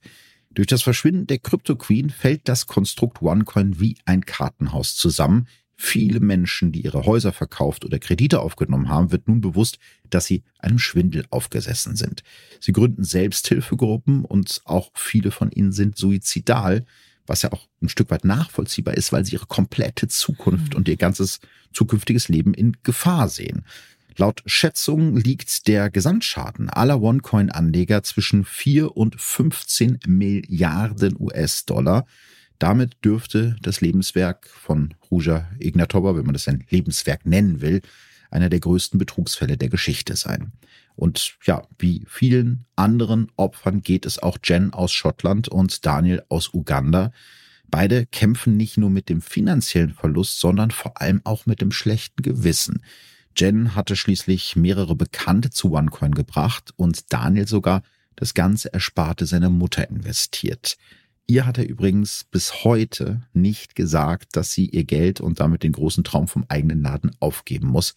Seine Schuldgefühle sind einfach zu groß. Und das sind dann so die hm. Momente, wo ich denke, Wow, das, ähm, ja, man sieht das manchmal nicht, aber solche Betrüger zerstören einfach das Leben von Menschen. Das ist so schlimm, ey, weil das hat so viele Leute getroffen, die auch eh schon nichts hatten. Genau. Weißt du, also, oh, das ist so schrecklich. Da habe ich auch von so vielen Schicksalen gelesen von Leuten, die sich teilweise nicht mehr in ihre Dörfer zurücktrauen konnten, weil dort teilweise das ganze Dorf äh, motiviert wurde zu investieren in dieser Hoffnung, ey, wir können alle jetzt plötzlich, wir können hier raus, so aus diesem Leben, was wir haben. Und dann sind am Ende die Menschen, die ja eigentlich auch nur helfen wollten, dann auch noch diejenigen, die mehr dafür bestraft werden als Ruja selbst, weil alle Bekannte, alle Freunde, Familienmitglieder total wütend sind und die dann so ein bisschen dafür, äh, ja, die, die, die Schuld kassieren. Das ist, das ist so schrecklich. Und alleine deswegen wäre es ja eigentlich umso wichtiger, dass, dass Ruja zur Rechenschaft gezogen wird.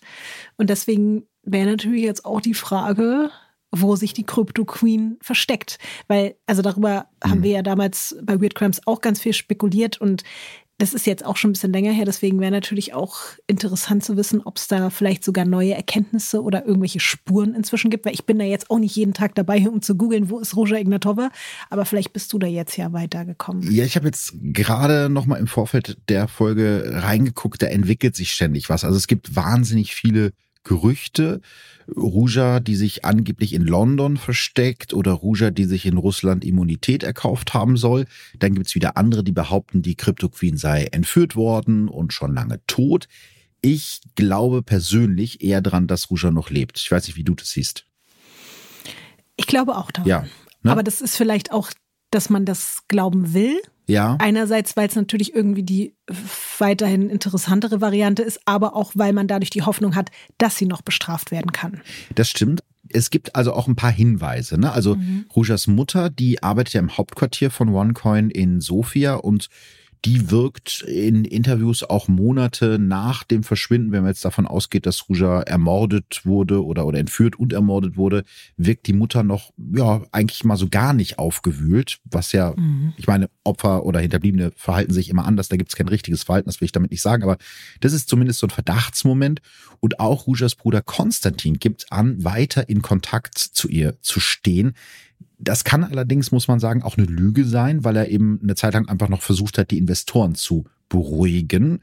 Inzwischen suchen nicht nur die Strafverfolgungsbehörden nach Ruja, sondern auch einige Investigativjournalisten, allen voran Jamie Bartlett von der BBC, der den Podcast The Missing Crypto Queen 2019 ins Leben gerufen hat und der weiter ermittelt. Also es werden weiterhin Folgen veröffentlicht und aus diesem Podcast habe ich echt einiges an Informationen zu diesem Fall rausziehen können. Die Journalisten verfolgen Rujas Spur über Athen und Bulgarien bis nach Frankfurt wo auch Rujas Tochter lebt, die 2017 geboren wurde. An all diesen Orten hat sie sich mutmaßlich nach ihrem offiziellen Verschwinden eine Zeit lang aufgehalten, doch dann ist sie eben wieder verschwunden. Am wahrscheinlichsten ist tatsächlich, dass Ruja Ignatova sich in Dubai aufhält. Ne? Da sind wir wieder in mhm. Dubai. Oder zumindest lange aufgehalten hat. Dort hat sie sich 2016 laut ihrem Bruder Konstantin für 20 Millionen Dollar eine Villa gekauft. Nach aufwendiger Social-Media-Recherche und mit Hilfe eines Fotoanalytikers finden die Journalisten tatsächlich das Haus.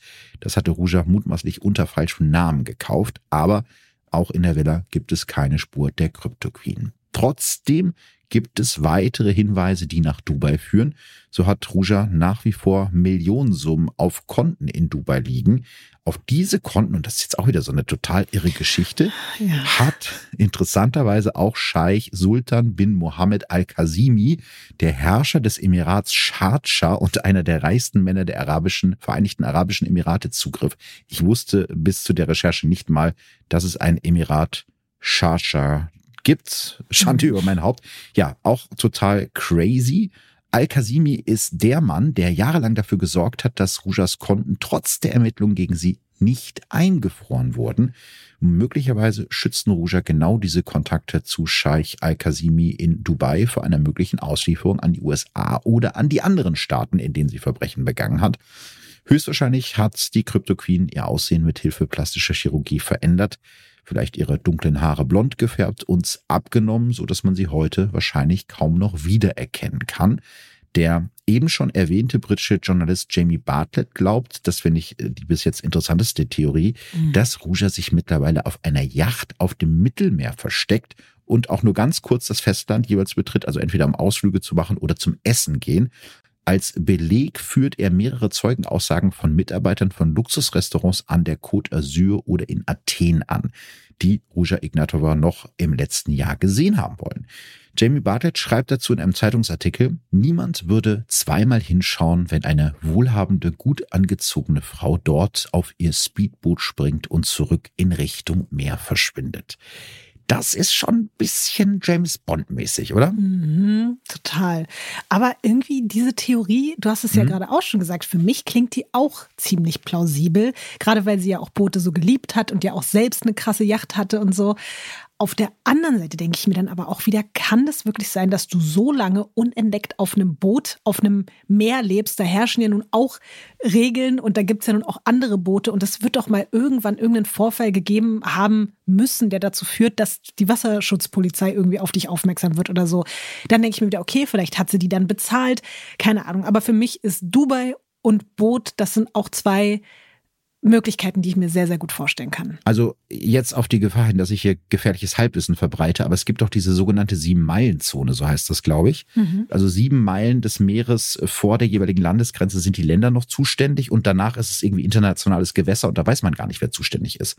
Also mhm. vielleicht hält sie sich die ganze Zeit in internationalen Gewässern auf.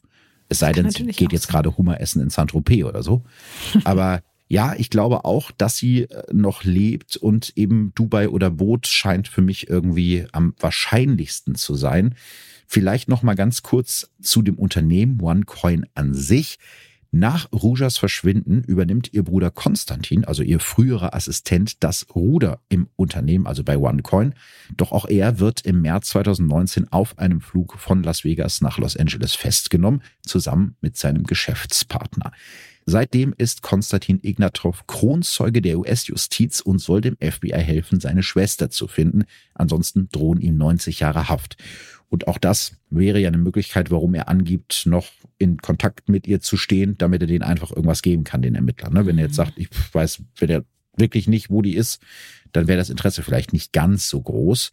Also er muss eben helfen, sonst drohen ihm 90 Jahre Haft. Und so sagt Konstantin unter anderem gegen zahlreiche OneCoin-Mittäter aus und gibt Insider-Infos über Ruja.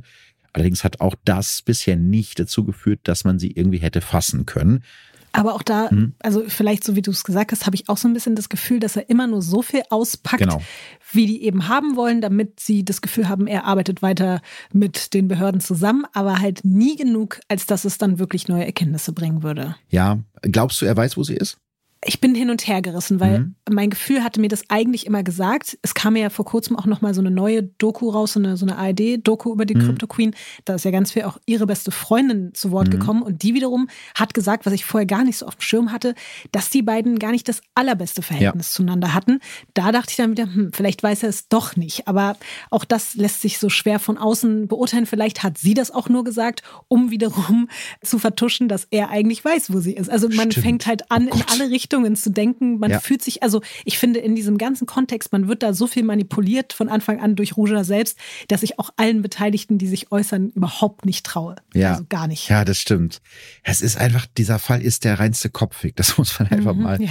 so sagen. Und ja, also ein paar Leute sind verurteilt worden, das kann man vielleicht zum Ende noch sagen. Also zum mhm. Beispiel der Sebastian Greenwood, der ist seit 2018 in Haft und auch Privatdetektiv Frank Schneider soll in die USA ausgeliefert werden. Da drohen ihm bis zu 40 Jahre Haft. Allerdings bestreitet er bis heute von dem Betrug gewusst zu haben. Was ich wirklich ganz bemerkenswert finde, ist, dass es OneCoin immer noch gibt. Ja, also da würdest du ja mhm. denken, nach der ganzen Berichterstattung soll es doch wirklich keinen Dummen mehr auf der Welt geben, der da jetzt irgendwie Geld reinsteckt. Aber das Ding gibt's immer noch, allerdings mit ziemlich angeknackstem Ruf. Auch einige Büros sind immer noch aktiv und es gibt nach wie vor weltweit Promoter, die auch nach äh, sechs Jahren immer noch versprechen, dass OneCoin bald, ganz bald frei handelbar sein wird. Und immer noch stecken Menschen ihr Geld in diese imaginären Münzen. Nach wie vor finden Events statt, wie im Januar 2022 eine dreitägige OneCoin-Gala in Kolumbien oder eine Beauty-Gala 2019 in Rumänien, wo vor circa 300 Zigarre rauchenden und Champagner trinkenden Männern in feiner Kleidung die Miss OneCoin gekürt wird. Schau. Männer ist auch geil, oder? Was für eine gute Promomaßnahme. Ja. Und vor allen Dingen weißt du, dass das, äh, dass das Preisgeld ja dafür war, dass die dann Schönheitsoperationen ja. bekommen. Also das Stimmt. ist halt auch so. Herzlichen ja. Glückwunsch. Ist auch total das gute Frauenbild, was da irgendwie transportiert wird. Super. Also das sind, wo man, man sagen muss, wenn man sich die Videos davon anguckt, das sind jetzt Männer, die nicht unbedingt wie seriöse Investoren aussehen, mhm. sondern eher so wie dubiose Autohändler oder Mafiosi. Ein Riesenevent mit Fake-Sponsoren, das laut offiziellen Angaben von, jetzt halte ich fest, 40 Millionen Menschen weltweit gestreamt wurde. Und das größte Event der Welt war. Ja? Was ist der Super Bowl, wenn man sich mhm. die Wahl der Miss OneCoin in Rumänien angucken kann? Aber auch eben ah. schön, ne? Kosmetische Operationen als Hauptgewinn. Mhm. Und der Gutscheinbetrag wird ausgezahlt in OneCoin. Ah. Also kannst du dir dann Blumenerde kaufen in diesem Online-Shop. Also ein absolut absurdes Event. Und da gibt's ja eben auch Gerüchte, dass wohl auch die Crypto Queen herself, nämlich Ruja Ignatova, im Publikum saß, damals bei dieser Gala. Mehr als mhm. zwei Jahre nach ihrem offiziellen Verschwinden und nach diversen Schönheits-OPs so verändert, dass sie niemand erkannt hat. Also die meistgesuchte Frau der Welt bleibt also weiter ein Phantom. Boah, das macht mich so fertig. Es ist so unvorstellbar, dass diese Frau, die ja mittlerweile so viel Aufmerksamkeit generiert, dass sogar irgendwie ein Hollywood-Film mit Kate Winslet in der Hauptrolle und so, die sie spielen soll. Ach, ist das also, in der Mache? Wie cool. Ja, das Ach. ist in der Mache. Also wir sind an einem Punkt angekommen, wo die wirklich so ein Thema ist und auch popkulturell ein Thema ist, True Crime-mäßig ein Thema ist und dass sie trotzdem immer noch nicht auffindbar ist, zeigt, finde ich einfach mal wieder, wie schlau sie ist. Und das, also das, es macht mich wirklich völlig fertig. Hast du zum Beispiel auch dieses Video gesehen? Das ist ja, glaube ich, letztes Jahr mhm. noch erschienen, ganz neu, dann über den OneCoin YouTube-Kanal, wo man sie ja sehen konnte und sie gesagt hat, hier, äh, ich will ein Lebenszeichen schicken, äh, bitte investiert weiter in OneCoin und so, es ist alles gut. Hast du das gesehen? Das ist so ein Wahnsinn. Das ist, dass die äh. immer noch versuchen, Leute abzuziehen. Das ist so ein Und Wahnsinn. da ist ja aber dann auch die Frage, dann ging es ja ganz viel los, dass Leute gesagt haben, das ist ein Deepfake, das ist sie gar nicht. Oder das ist äh, eine Frau, die nur operiert ist und so aussieht wie sie. Es ist jetzt ein Double von ihr. Also es, es wird halt alles immer, immer wahnsinniger. Es hört einfach nicht ja. auf und das lässt mich wirklich auch nicht los. Also, puh. The gift that keeps on giving. Das ist wirklich so. Äh, der, der, der Fall hört nicht auf. Wahrscheinlich ist das auch einer der Gründe, warum du gesagt hast, den, den mache ich jetzt. Ne? Du hast gesagt, das ja. war relativ am Anfang, glaube ich, von Weird Crimes. Mhm. Wie bist du auf den Fall gekommen und hast gesagt, das ist einer, über den ich mal äh, sprechen möchte? Boah, also das war total verrückt, weil ich habe eigentlich nach einem Fall in Mexiko gesucht. Mhm. Und es ist ja vollkommen absurd, dass man in Mexiko anfängt und plötzlich im Schwarzwald endet. Und deswegen nämlich, weil, als ich das eben so vor knapp zwei Jahren oder so entdeckt habe, da sind gerade erst in Mexiko zwei OneCoin-Promoter vom mexikanischen Kartell getötet worden, weil die versucht haben, hier diese Fake-Währung da irgendwie unter die Leute zu bringen und die das halt gecheckt haben. Schlechte und dafür, Idee. ja, dafür mhm. wurden die umgebracht und wurden dann da in irgendwelchen Kofferräumen und, und Mülltüten gefunden. Und da ist mir dann bewusst geworden, das ist so krass, weil normalerweise sind ja Fälle, die auch du behandelst oder die auch ich behandle bei, bei Weird Crimes oder so, die sind ja meistens abgeschlossen oder sie sind halt Cold Cases, aber das Verbrechen an sich ist ja dann wenigstens abgeschlossen. Und hier in diesem Fall geht es halt immer weiter und weiter und weiter, selbst nachdem die vermeintliche Drahtzieherin eben schon längst weg ist, aber es hört einfach nicht auf. Und es ist ja sogar so, dass man davon ausgehen kann, wenn sie lebt, dass sie auch noch weiter davon profitiert, dass, dass das Verbrechen immer weitergeht. Und ich glaube, was zu diesem Zeitpunkt noch dazu geführt hat, dass ich dachte, ich muss diesen Fall behandeln, war eben einfach, wie ich schon meinte, zu diesem Zeitpunkt war der in Deutschland noch total mhm. unbekannt und das konnte ich gar nicht glauben. Es gab nämlich eigentlich wirklich nur diesen BBC-Podcast, den du angesprochen hast und es gab halt lustigerweise alle möglichen Artikel aus so einer Regionalzeitung aus Schramberg. Ja, die habe ich auch alle gelesen. Ja, siehst ja, ja. du, das war, ja, war eigentlich somit die einzige Quelle, die ich hatte und witzigerweise hat ja damals Konsti Keks immer wieder auch auf diese Zeitungsartikel reagiert. Also du musst dir vorstellen, das war noch in einer Dimension, da war das Thema eigentlich noch so klein, dass ein Konsti Keks gesagt hat, boah, ihr habt da ein Foto von mir genommen, finde ich gar nicht geil, macht mal ein anderes Foto. Nein. Ja, und davon, ja genau davon habe ich dann nämlich auch im Podcast erzählt, weil ich das so weird fand. Und dann machen wir diesen Podcast und auf einmal geht's los, dass sich Konsti Keks, Konstantin Ignatov auf unserer Weird Crimes Instagram-Seite zu allen möglichen Kommentaren äußert. Und zwar wirklich der echte Konstantin Aber ich dachte, der ist irgendwie beim FBI jetzt. Nee, der sitzt zu Hause, der hat Hausarrest. Genau wie der Frank Schneider sitzt der mit der Fußfessel in New York und äh, darf sich irgendwie nur ein paar Meter in einem kleinen Radius bewegen und geht immer wieder zu den Aussagen. Aber er ist quasi an sich ein freier Mann, der Podcasts konsumieren kann, der Dokus konsumieren kann und der Internet benutzen kann. Ich weiß nicht, ob es jetzt immer noch so ist, aber zu diesem Zeitpunkt war seine Instagram-Seite noch aktiv und es war sogar so krass, dass uns einige Weird-Cramps-Hörerinnen Screenshots geschickt haben, dass der den sogar Privatnachrichten Nein. geschickt hat. Ja.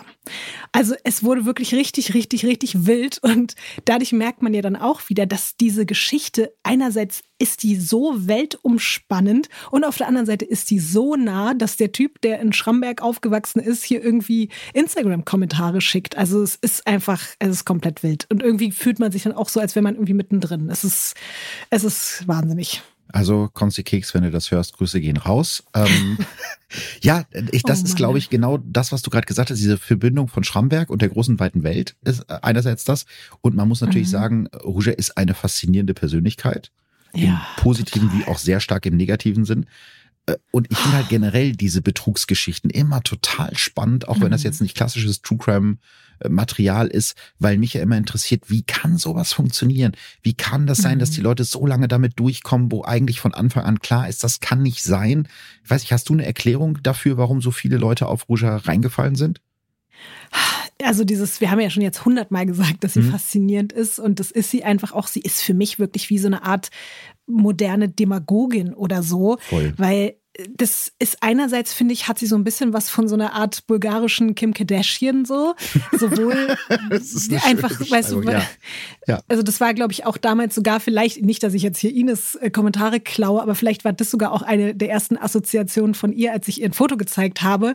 Ähm, aber es ist halt so krass, weil sie ja einerseits sich ganz doll profilieren kann mit ihrem Äußeren und ihrem Style und damit ja auch schon Leute in ihren Bann zieht. Aber auf der anderen Seite ist sie natürlich auch einfach unfassbar schlau und ja. sie hat so ein krasses Gespür Gespür für Zahlen und für Business. Und sie ist eine meisterhafte Manipulatorin. Und alle Leute hängen, wie du auch schon gesagt hast, an ihren roten Lippen. Und auf der anderen Seite, glaube ich, hat sie es auch immer schlau gemacht, dass sie alle so ein bisschen auf Abstand gehalten ja. hat. Also selbst ihre engsten Freunde, selbst ihr Bruder, alle sind immer so ein bisschen so, da ist ein Sicherheitsabstand, den sie einhält, weil ich glaube, für sie zählt am Ende wirklich nur das Business. Und sie wollte natürlich auch die Aufmerksamkeit und diese Konstellation zusammen, das ist halt wirklich schon immer sehr, sehr gefährlich und ich bin mir nicht sicher, ob sie vielleicht sogar auch eine Art äh, psychische Störung mhm. auch hat, die das überhaupt zulassen kann, dass ein Mensch so skrupellos und so kaltherzig über alle Menschenseelen hinwegläuft, weil, also ich frage mich, wie man mit diesem Gewissen leben kann,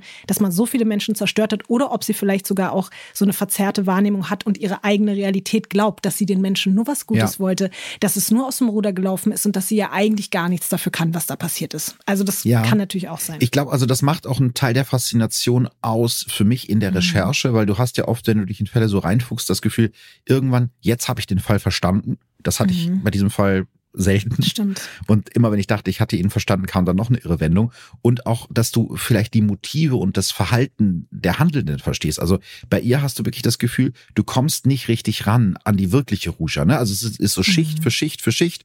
Und immer gibt's dann noch wieder was Neues und man hat die ganze Zeit das Gefühl, man kann die gar nicht richtig packen. Ich glaube, das macht es auch so, so faszinierend. Das stimmt. Ja, also absolut wilder, wilder Fall. Ich bin ganz froh. Es hat wirklich eine der verrücktesten Recherchen, die ich jemals gemacht habe. Und ich habe auch sehr, sehr viel, wie du auch schon, weggeschmissen in dem Fall, weil sonst wäre ja. die Folge 600 Stunden lang gewesen.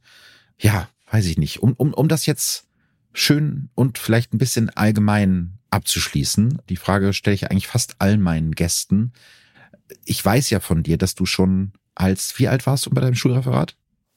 äh, also beim Schulreferat war ich vielleicht 14, ja. aber ich glaube, ich habe schon vorher mit 11. Ich ja. weiß, worauf du hinaus ja, willst. Also ein bisschen kennen wir uns ja jetzt auch und ihr müsst über Lotti wissen, wenn ihr jetzt fragt, wer ist sie, was macht die, was hat die mit True Crime zu tun?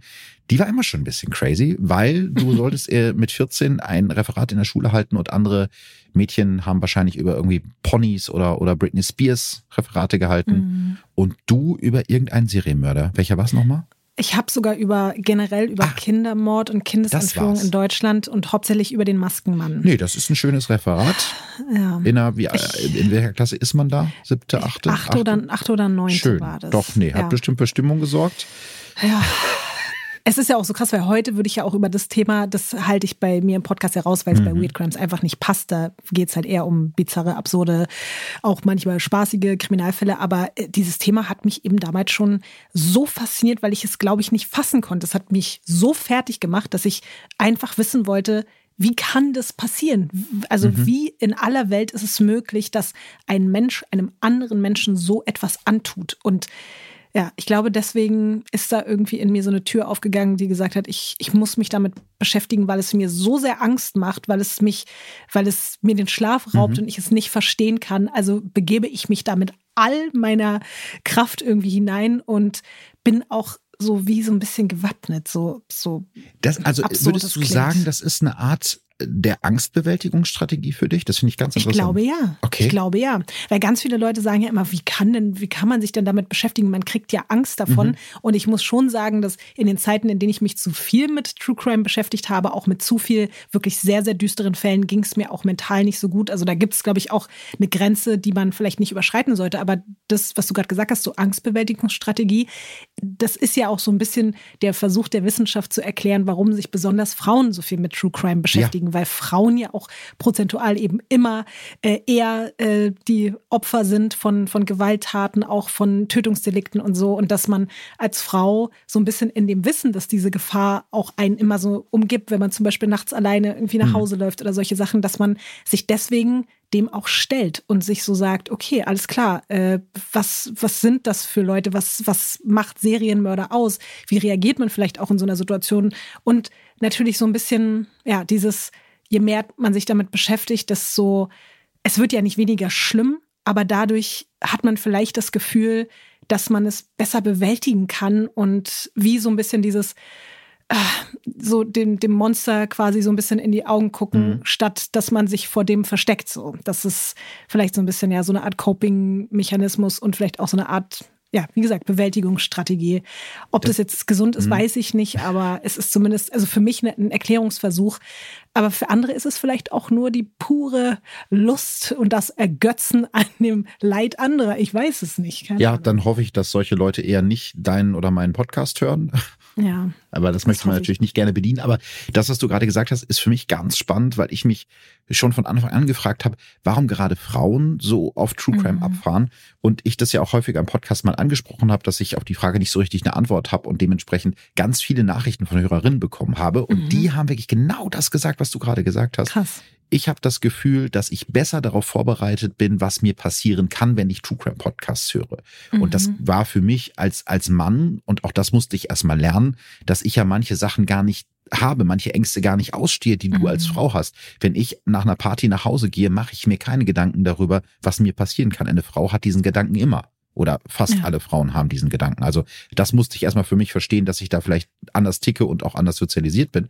Aber das war für mich erst ganz abwegig. Aber weil mir das mittlerweile so viele Hörerinnen geschrieben haben, glaube ich, dass da wirklich ein Stückchen was dran ist, dass du das Gefühl hast, ich schau dem Dämon, hast du, glaube ich, gerade gesagt, in die Augen. Und mhm. das ist, das ist, glaube ich, ein ganz gutes Bild. Also das ist, ja, also dein, Ey, dein also Grund dafür, dass du True Crime liebst es ist natürlich, ich würde auch nicht sagen, dass ich True Crime liebe, muss ich ehrlich sagen. Ich will jetzt hier nicht so, so äh, mhm. auf dem Wort rumreiten, rumreiten aber ich, ich glaube, ich würde eher sagen, dass das der Grund für meine Faszination ja, ist. So ist weil, wahrscheinlich besser ausgedrückt, ähm, hast du recht. Ja, mhm oft ist es ja trotzdem auch, dass man es mit so einer Art, also man hört sich das an und es geht einem eben auch nicht gut dabei und man äh, ist irgendwie geschockt und man weiß auch gar nicht so richtig, ob man das gerade hören will oder nicht. Mhm. Deswegen wäre Liebe vielleicht nicht so das richtige Wort. Aber mir ist gerade nochmal, als du das auch gesagt hast, einfach eingefallen. Es ist zwar jetzt noch sehr traurig hier zum Schluss und auch wenn die Folge an sich vielleicht gar nicht so schwer war, aber tatsächlich bin ich ja auch schon mal Opfer einer Gewalttat ja. nachts auf der Straße von einem Mann geworden, als ich noch sehr jung war, also ich glaube 17, 18 oder so. Und es ist wirklich krass, dass ich zwar auf der einen Seite zum Beispiel niemals mehr mich alleine in so eine Situation nachts begeben würde und auf der anderen Seite aber eben dann, was ja viele dann nicht verstehen, mir Podcasts anhöre, Dokus angucke über die schlimmsten Mordfälle und man denken müsste, ja, das, also wie kann sie denn gerade, wenn sie selber schon mal was erlebt hat und ich da quasi auch noch viel mhm. Schlimmeres hätte erleben können, wenn da, wenn ich da nicht davon gekommen wäre sozusagen. Und dann glaube ich aber, wie gesagt, trotzdem wirklich, dass das eine Art von auch schon damals Therapieform meinerseits war und dass man vielleicht auch, wenn man das versteht, Menschen auch weniger vielleicht so, so absurd es jetzt auch klingt, aber Menschen vielleicht auch weniger Vorwürfe dafür macht, mhm. dass sie True Crime konsumieren und dass es auch ein Thema ist, mit dem man sich auseinandersetzen muss. Absolut. Weil es nicht nur, dass man jetzt sagt, auf Kosten von Opfer XY geht es mir jetzt besser oder so, aber dieses Thema umgibt ja auch einfach Menschen, seitdem es Menschen gibt. Und deswegen finde ich es irgendwie auch legitim, auf vielen Ebenen, wenn man das mit Respekt behandelt, dieses Thema sich damit zu befassen und das auch, wie wir das tun, auf eine hoffentlich empathische Art und Weise, sich damit auseinanderzusetzen. Das ist ja auch ein bisschen der Unterschied, ne? Also es gibt ja auch True Crime und ja. True Crime, das muss man auch ganz klar sagen, ne? So solange, finde ich, äh, eben der Respekt vor den Opfern gewahrt wird, ist es eben mhm. was anderes. Und, und dieses Bashing, was in letzter Zeit stattfindet, dass True Crime immer auf dem Rücken der Opfer ja. ist, also das halte ich einfach für Quatsch. Das ist immer die Frage, wie man das macht. Es gibt natürlich Dokus und auch vielleicht Podcasts, die das so machen, aber das heißt ja nicht, dass alle so sind. Ja, so. voll. Jetzt will ich irgendwie einen Bogen schlagen und als alter Radiomoderator fällt mir gerade gar keiner ein. Das ist schlecht. Ich möchte dir gerne Danke sagen, Lotti. Und zwar aus mehreren Gründen natürlich danke jetzt erstmal, dass du Gast warst in dieser Folge und überhaupt danke für den Support, weil ich habe jetzt im Vorfeld nochmal darüber nachgedacht. Du warst sozusagen, ich glaube ja, die allererste Prominente in Anführungsstrichen, oh. die so meinen Podcast supportet hat. Und ich weiß noch, Wirklich? dass irgendwer einen Screenshot geschickt hat, so, Visa, wie hört dein Podcast? Oh. Und ich dachte, wow, wie krass irgendwie. Das, das war so ganz surreal. Und dann, dass das dann oh. dazu geführt hat, dass wir irgendwie Jahre später zusammen ein Podcast-Projekt haben und jetzt auch nochmal wieder zusammen Podcast aufnehmen, ist doch total oh. schön, oder?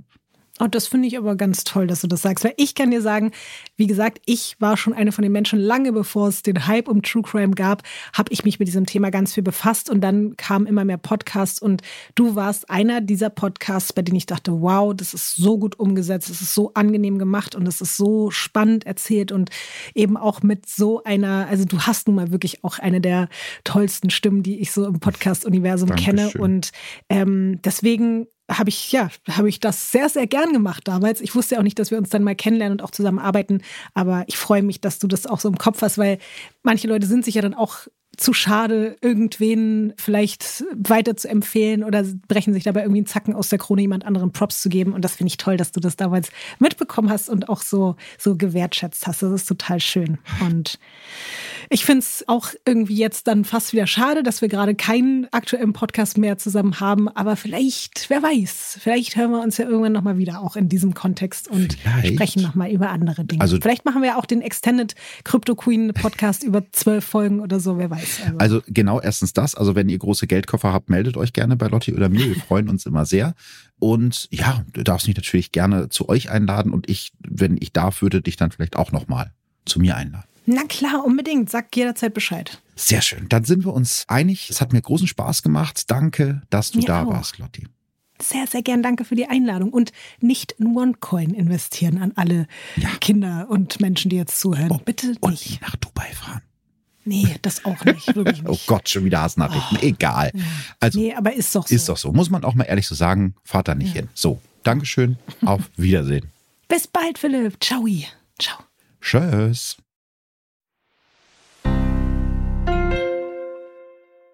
Ein kleiner Hinweis noch an dieser Stelle. Ich bekomme immer wieder Nachrichten von euch, in denen ihr fragt, warum hat der oder die die neue Folge schon gehört und ich nicht. Ganz einfach, ihr könnt Verbrechen von nebenan natürlich kostenlos überall hören, egal wo ihr wollt, aber bei RTL Plus Musik erscheinen die neuen Folgen immer schon eine Woche früher.